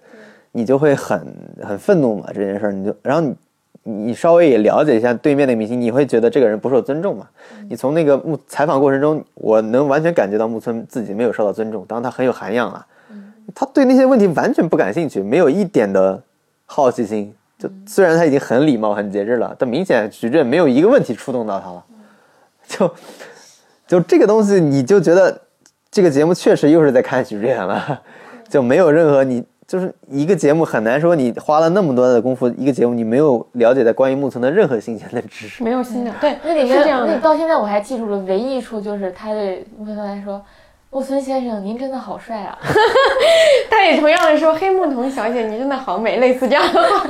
就是对，我觉得这个节目可能更多是一个过渡状态吧，他告诉大家是有这么一个主持人的可能，但是是许知远的真人秀，是许知远真人秀，但如果这个节目想更更往前走一步，但我觉得就需要可能需要赵琦或者是姜思牙这样的人。算了吧，让你放弃吧，我也不想看许志远的变，化如。果大家就 想原地原地看，就是许志远的粉丝，那我觉得还是可以看一看的。许志远的粉丝。嗯，就他的深刻性肯定超越不了东西了，除非是嘉宾本身又有出众的表现，比如说唐诺那一期，或者是陈冲这一期，他们本身嘉宾有超强的这种感染能力，然后他们又接受许志远作为一个采访对象是一个他们可以接受的人，这一点我我觉得是认可徐老师的，因为可能在现实生活中一些小记者去采访陈冲，他可能并不会展现这种面貌给你，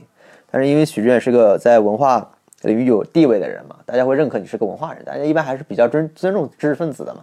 你是你跟我对话来说，并不是一个娱乐形象，因为其实你去采访的过程中，你会很发现，很多娱乐人物其实并不想被当成娱乐人物采访，他希望你尊重他，希望觉得我是还是有思想的人，所以他们其实对一些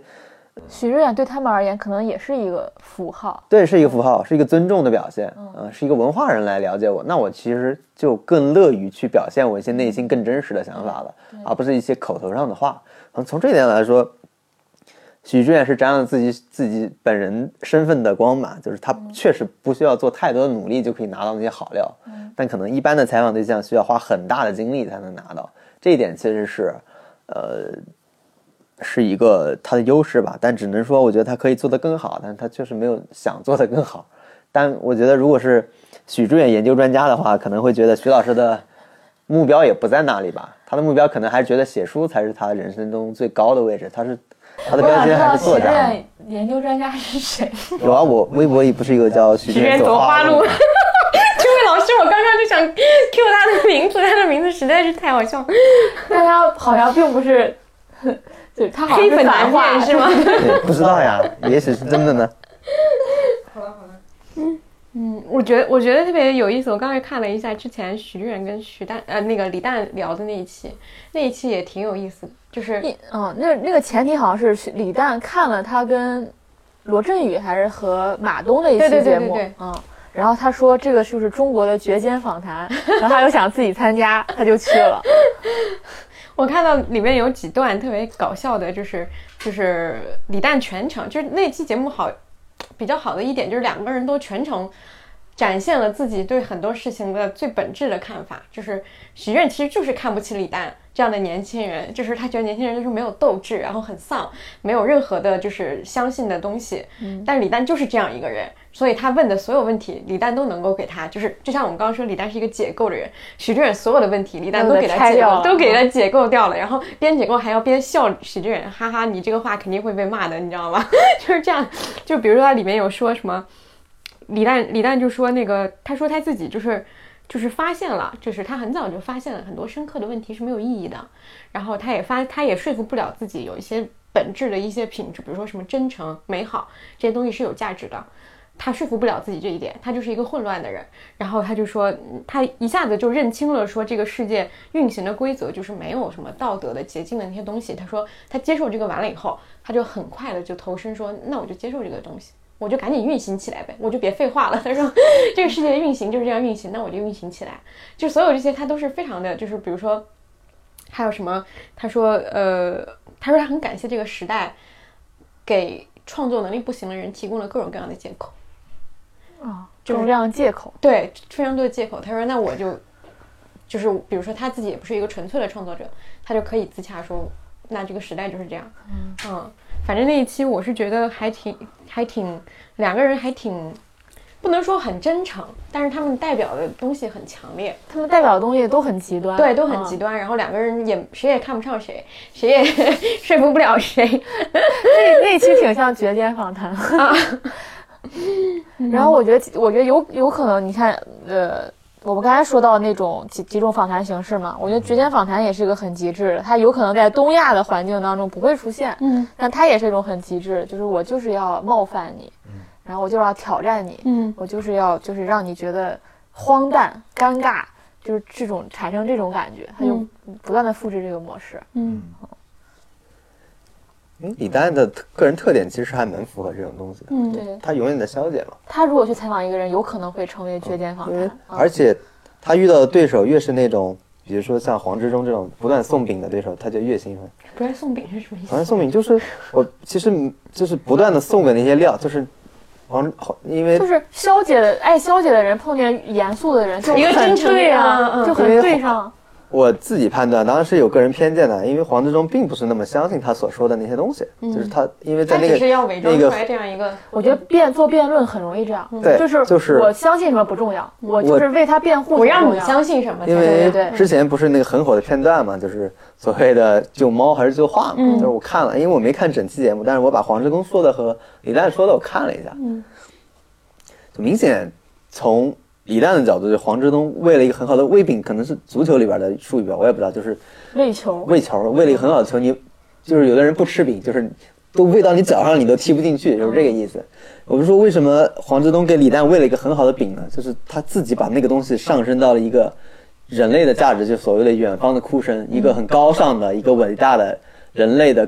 呃道德的高点。嗯，那这个东西是李诞最喜欢的东西，因为他天天都在消解这个，你直接把这个喂给他了，他当然会有那些精彩的发言了，而且是他最擅长的发言，就是所谓消解的那些人类历史上所有严肃的东西，我都被消解掉了。但是这一点，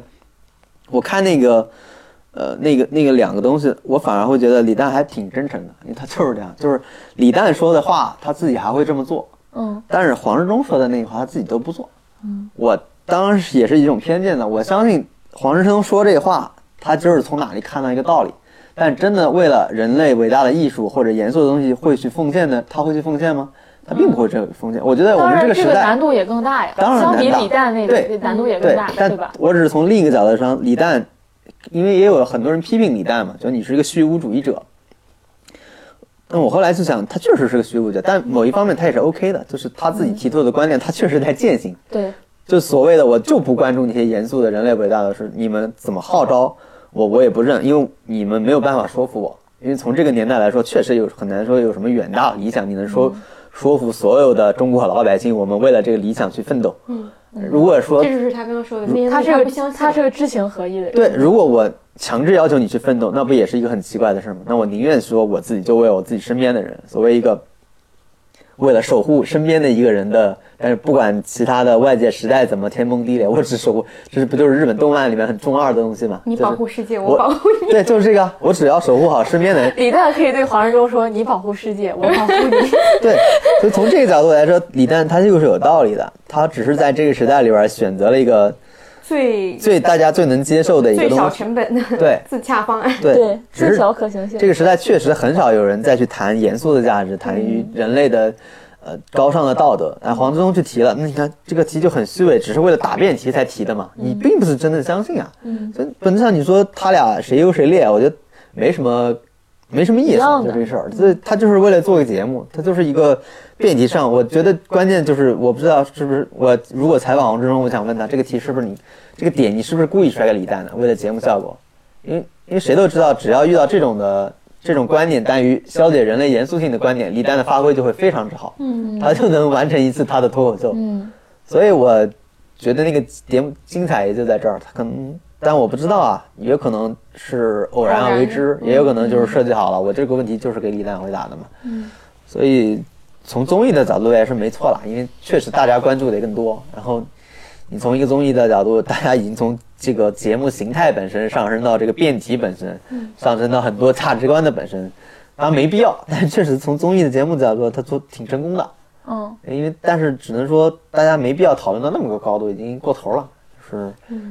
就它可能就是一个节目形态，就是一个辩论的形式，它不值得你去花那么多的公共资源去讨论这个事儿。包括李诞是是？但毕竟也没有什么可值得讨论的议题。对对我我我记得我去年写过一条微博，很早之前了。我说就是现在很多综艺和真人秀在被迫的去扮演某些社会当中缺失的角色，就跟我们说电影被迫的去扮演了民主投票这个角色是一样的。因为你社会当中没有一个正常的讨论机制，然后你很多。就是他半推半就的在承担这个角色，你也不知道他是不是有意为之，因为你你你第一季还是第二季，奇葩说甚至会讨论说你要不要出柜，对，他会讨论一些社会议题。当然，到越往后，他越少了，这种带有公共性质的话题越来越少了。但是，他就是半推半就在承担这种讨论啊，因为你没有别的环境、别的节目、别的正常的途径去讨论这些问题，你只能在娱乐当中、综艺当中、电影当中完成这个角色，就很奇怪。本按说我不是药神那样的题材，你。你其实不应该在电影上看到，是吧？你应该在电影之前已经无这个话题，已经你生生活当中已经很了解了。但我们大多数人还是从电影当中，就是我我们中国经常就是娱乐产品被迫去承担一些，就社会当中缺失的角色，对于是都很不正常，就于导致就是娱乐产品也别别扭扭的，这个也别别扭扭的。一方面被迫，一方面他们俩又有相同的可以。相通的地方，因为都是需要高曝光、高关注度的东西，他们俩很容易就结合起来了。是啊，这也是为什么娱乐产品确实，当然另一方面确实是环境了。比如说这种严肃性、消解性、虚无主义，你也很难想象大家通过一档真人秀节目在讨论这个问题，是很奇怪的。你看，你看，你看，你你看老罗的节目，你不会想这些东西啊，对吧？你就是一个开心的，就就就是一个。游戏设置它就是一个你你得到的就是快乐，快乐本身。但是中国这些它就老对，因为这种讨论，你想想肯定是在一个更严肃的话题上讨论这个事儿嘛。就比如说一个社会问题，一个年轻人做了一个什么事儿，就杀人了或者或者怎么样，然后一个家庭的悲剧，对，一个你才会 BBC 什么公共电视台推，对你才会去讨论。这就像以前嗯欧一文来韩寒那个时代。你去写一个韩寒，他他确实是一个公共事件嘛，就是你是值得去讨论这一代的中国年轻人是虚无还是不虚无，是一个是是粉红还是不粉红，是怎么走，那个你就觉得很合适。但是你通过一场辩论节目，本来就半开玩笑的一种一种东西，然后你又用很严肃去讨论，你肯定是讨论不出来什么结果的嘛。就是本它最终的结果只能说。呃，强化了这个节目的一些东西，或者强化了这个里边的人的本身的一些东西，然后给他附加也带来了很多他可能自己不想要的，自己也承担不了的东西。你可能想继续去采访李诞，他可能也挺苦恼的，他也没想背这么多东西。对啊，就是但是很多，比如说严肃的东西都让你背了，就是李诞现在可能就背上那种历史虚无主义或者对人类什么严肃的东西完全不尊重这么一种东西吧，你可能。这些人去攻击他，只能就攻击他了，那还能攻击谁呢？嗯，是吧？就我是觉得，在娱乐当中，就是要掌好这个度。如果哪一天他们这个度超出，他们就挺危险的。所以当 当时那个要不要出柜的节目就下线了。嗯嗯，对。因为很多东西不应该来他们承担的，包括《梁欢恶毒秀》，还记得这个节目吗？因为他们讨论犬儒，第一是被观众骂，观众觉得你讨论的不深入嘛。因为虽然他们做了无数的功课，但是你你这个形式就决定你不可能严肃准确，对，同时你还会刺激到审查者，对吧？就是。就是说，也就是说，其实是在这个过程当中，其实是有人想要试图发起一些更加严肃或者说更加有意义的讨论的。对对对对对，嗯，他们都他们就是我觉得也能一一一定程度上理解李诞，就是他能。他身边肯定有人去做出这样的尝试了，但是这个尝试的结果，第一可能在观众那边反响不是特别好，第二可能在社会上的反响也不是很好，就是等于说出力不讨好。那那李诞就会对这个呃东西产生本质的质疑。我们在做我们觉得有意义的事情，可是这个东西在我的证明回馈上来说，我没有得到一点的好处，那我就干脆不相信这个东西了，那我就不要做这个东西。嗯，他应该就是这样的一个思。这是其实是一个最容易的选择。对，我就选择一条消解一切，然后。其实是心态上是比较好接受的，反而像赵琦那样，我其实以贩养吸还需要一个两个过程，就是我首先要坚信我的东西的价值，但是没问题，你们都不接受，但是我很坚信这一点。赵琦就是那种有自己的明确的价值观，他相信一些更高的东西的。对对，但是你说你，怪不得他他说他要跟李诞辩论，他也没什么好辩的，我觉得这个就是不同的追求。他只是说他他不太认同那个观点。我觉得我更认同就是你说一个更高要求，只要你有实际行动做，那我觉得很就很尊重你，因为你是真诚的有。更高的要求嘛？你是真心相信这一点？像这种人在李诞面前，李诞是不用变的，你你天然碾压李诞的，你跟有什么好变的？一个真性情的人，我就相信那些最美好、人类最美好、最高尚的东西，你怎么跟我变？对，所以李诞说什么？你就比如说那个他在《奇遇人生》里说，赵琦这么骄傲的人要来给我一个喜剧明星邀请来跟我聊天，他也是在用这种方式去消解这个。很简单，根本不需要变。那比如说不给你钱，这个事儿你做不做？做。然后有人要。把你关起来，你做不做？做。有人杀了你，做不做？做。你现在怎么变？这个人的目标已经非常的高尚了，非常的远大，而且是真诚的。李诞是根本就没有办法变过他的。你虚无主义者只有在面对特别真诚的主义者面前，你是没有任何办法的。你消解什么呢？人家就是极为相信这一点。你怎么消解他？你没有任何空隙去会消解。你消解的就是因为大家都不真诚，大家都是机会主义者。就是当这个远大目标能带来利益的时候，我们都去信那个远大目标，是吧？那你是很好消解的嘛？你说救画，如果救那个画能给你一千万，你救不救嘛？这个事儿，所以李诞是很擅长消解这些的啦，因为他是人类丑恶的东西，然后，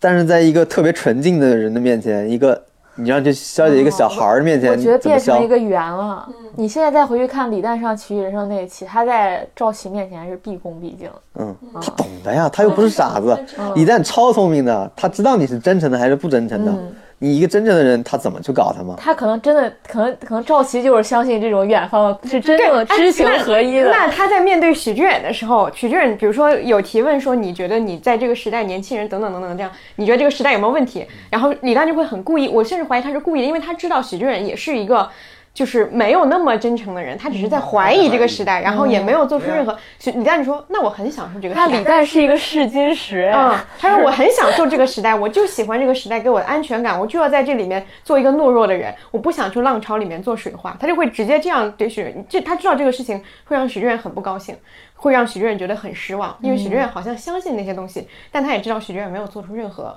有意义的东西，可能是这个。因为许知远就会很容易被人怀疑嘛，因为有些人很纯粹，你只要接触他一点，当然我不确定是不是所有人都是这样，我没有接触，但有些人你接触过，你就发现他就是很纯粹的一些人，这些人是有的。那纯粹人做一些他认为很有价值的事儿，你是没有办法去去去去怀疑他，或者说你去拿你那一套东西，就显得你显得你真的很很 low，就是那这么说，虚无的人很容易碰撞出他能鉴定出来谁是真正真诚的人，你可以这么说谁是伪善的人，你可以谁还是这么说投机的人。对，可以这么说，我觉得，尤其是像他这么聪明的人，他会对不同的人有不同的话术去反驳他。嗯，因为我相信李诞对内心真诚的人一定是非常尊重的。可能他见到真诚的人和纯粹的人，就有一种我就收起我的武器。那我觉得在这个时代，所有见到这样的人，我觉得都会很，一个是你很难得，就是你想很难以想象还有这么一个人在做这这么一件事儿。那比如说，其实纪录片导演就是其实挺典型的内容创作领域，因为一个是纪录片不赚钱，第二个纪录片拍摄时时间非常长。你一般达到这两个条件的人，你不真诚，你很难做下去。那干嘛呢？我又不挣钱，又没有什么名气。对，那我做这个事儿，我只能有一个远大的目标了呀。这个事儿又不是说你能当官、能发财、能任何一个好处你都占不到。那你如果没有一个坚定的信仰或者这个事儿，你确实做不了。那做真人秀，当然了，还能火，还能挣钱。你去写个什么特稿，还能出名。你要就写那种，我天天我就不写特稿，我就写那些特别边缘的事儿，我也不在乎那个点击量、流量，我也不想成名，我也不参加任何奖的评选，是吧？那那我觉得你如果常年坚持这么写，那你就是很有信仰的人。哇，我觉得我们串起来了，最后。对，也很难得，而且时长也没有像你预料那么短吧？我们还是挺能聊的。我还我我还想到那个当时徐志远采访那个马东，嗯然后嗯徐志远问他你喜欢这个时代吗？嗯，马东说我喜欢，我喜欢，我喜欢。他说了三个我喜欢，以至于我觉得他不喜欢，你知道？那我们我们的标题真的有，还挺耸动的，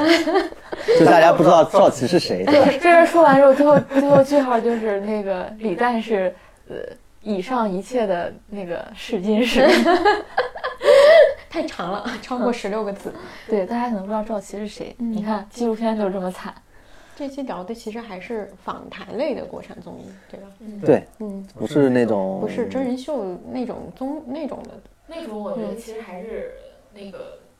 没有突破没有什么太大大因为因为我们前两天不是看那个人物的那个综艺导演。呃，综艺剪辑的那个文章嘛哦对对，对。他最多就是做到，我看到结尾他有讲，他现在做那个令人心动的 offer 的剪辑嘛，最多最多他们能做，因为他是后期剪辑更加能掌控的东西更少，他最多最多能做到的就是一点点的社会关注，就是他觉得那个节目里面，比如说有那些实习生去呃农村进行法律援助的一些片段，他们关照到了说农村的一些留守儿童、留守老老人的这些问题，他觉得那个东西就已经算是他就是枪口往上抬一寸的一个表现了。他们能做的也就是这样。那个本质还是娱乐节目，就本娱乐节目是不关注人的嘛，就我们关注的这些东西，它还是关注人的。不然怎么样？你的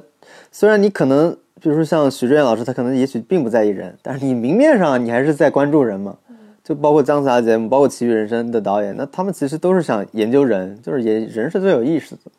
就那但其实一个，比如说令人心动 offer 那种，他其实不是想关注人嘛，他他是一个纯纯的娱乐，就是一个纯粹的娱乐节目，就是一个怎么说，就是为了你看得开心，里边有一些戏剧冲突、有有争议的东西，但其实你并不是说我想我对一个东西产生了好奇，我想是那那是我觉得是两种路径。就我们今天聊的还是一些对人感兴趣的，嗯，对，对对，就不同的人去怎么去了解另外一个人，然后对人和人之间的关系感兴趣。因为我觉得，如果非要总结一下，我觉得跟以前访谈类节目的最大的区别就是，原来的访谈类节目最重要的东西是观点，就是嘉宾的观点，这是一个很落伍的。但是现在的访谈类节目已经是向真人秀靠拢的嘛，它其实展现的是人和人之间的关系，它不光是对，它就是展现两个人的关系。这个关系是好看的，大家看的是这段关系，而不是说像以前那样，我只看采访对象的观点。这个观点是重要的，这是古典的人物访谈的东西。我就是看所谓巨人的思维嘛，那一般就是要么是呃比较有权力的人、伟大的人，或者要么就是娱乐圈这些人，我们统称为叫对，我们统称一般我们原来就叫巨人的思维，因为巨人就是关注你的精神世界、你的想法观点嘛。但现在其实不是了嘛，现在其实大家更愿意看到一段关系。其实写作里边也经常会说这个，就是。一个人和另一个人，你看他们怎么是交谈的，怎么怎么交往，他们俩是一种什么样的方式去谈话的，去进行对话的。这个是其实写作里边大家也很关注，但是真人秀已经很明确的告诉你，我就是关注这段关系。对，所以我觉得这是可能是一个挺显著的变化，而且未来应该会被挺多人去模仿或者放放大的。对，因为我自己就知道，就市场上姜思达这样，所有的地方都在找姜思达这样的人。其实，在姜思达还没火的时候，我就跟我朋友有有些在媒体圈已经说，我就说你就要用姜思达就行了，他们不用，现在肯定用不起了，现在根本就用不起了，因为没有这样主持能力的这种主持人了。你你而且他姜牙进步非常大，他在采访上进步非常大。他最开始还没有到这种，包括他之前给什么 SK two 还是什么采访春夏，就那个跟现在都不是一个量级的。嗯，他自己成长是很明显，大家观众能看出来他的成长和变化。嗯，包括他在奇葩说到现在都变化非常大。就是为什么经常夸他呢？就是呃，我原来觉得他是能为嗯他的同理心是仅限于某一部分人，但我现在觉得他的同理心是可以对所有人的。我觉得是因为他，你能明显感受到他的边界是可以被拓宽的，对他有意识的在拓宽自己的。对对对，嗯他不是一个就是，所以他能成长的原因也在这也在这儿吧。他是一个真正开阔的人，就真正打开自己的人。嗯，而且他还有点挺神奇的，这个是我看钱老师稿子看出来的，我因为我本人本人没跟他接触过，我觉得他是一个非常敏感，然后他自己也说自己是破碎嘛，他喜欢破碎的人，但他并没有为此就是把自己伤害了。虽然他也经常什么午夜在朋友圈发疯之类的，但他本身是一个不不那么自伤的人，我觉得这点也很难很难得。因为有些人，如果你就开放度很高，或者你非常敏感，非常非常善于自省，有时候这些东西会是反过来伤害你自己的。但他但他是个很爱自己的人，姜思达是个很爱自己的人，这点也也很这两个特质有，我经常觉得是互斥的，但他在他身上很统一，这个也挺难的。我觉得他像访谈类节目的心理咨询师。心理咨询师还不一样，心理咨询师他一般不能把自己卷进去，啊对对对对他得非常抽离嗯啊。好吧，嗯。这一期感觉特别的统一，就是。就是就是没想我们聊的时候是一个一个聊的，最后发现哎串起来。这也是综艺节目里的坐标系，我觉得。对，嗯是是是是，有点这个。而且我觉得他们咱们今天聊的其实完全不是一个综艺节目的问题其实就是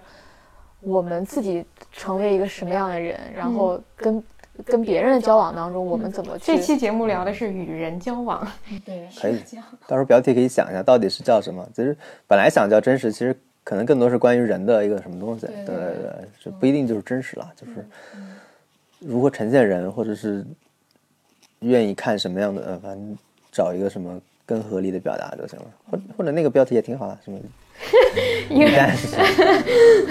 赵启啊，许姜思达是个碰许志远是墙，赵琦是容器，还是李李诞是诞是他们的试金石。许志远可能气死了，说我是墙，墙在我们这里是这个意思，在外面的世界里，墙是可是另外一个意思。对，啊啊对，赵琦也用到“墙”这个词，他说第一季是一个竖墙的节目，就是我竖了一个墙，告诉你春夏能来我这个节目，嗯，那个你你你 Angelababy 是不能来我这个节目。他说我第二季就要打破这些墙，我就告诉你，刘雯能来的情况下，Angelababy 也能来啊。好吧，那这期我们就到这儿了，下期再见。拜拜。拜拜。屋顶的雪化成雨飘落，你穿着透明的衣服，给我一个人唱歌，全都是我喜欢的歌。我们去大草原的湖边，等候鸟飞回来。等我们都长大了，就生一个娃娃，他会自己长大远去，我们也各自远去。我给你写信，灰心，就这。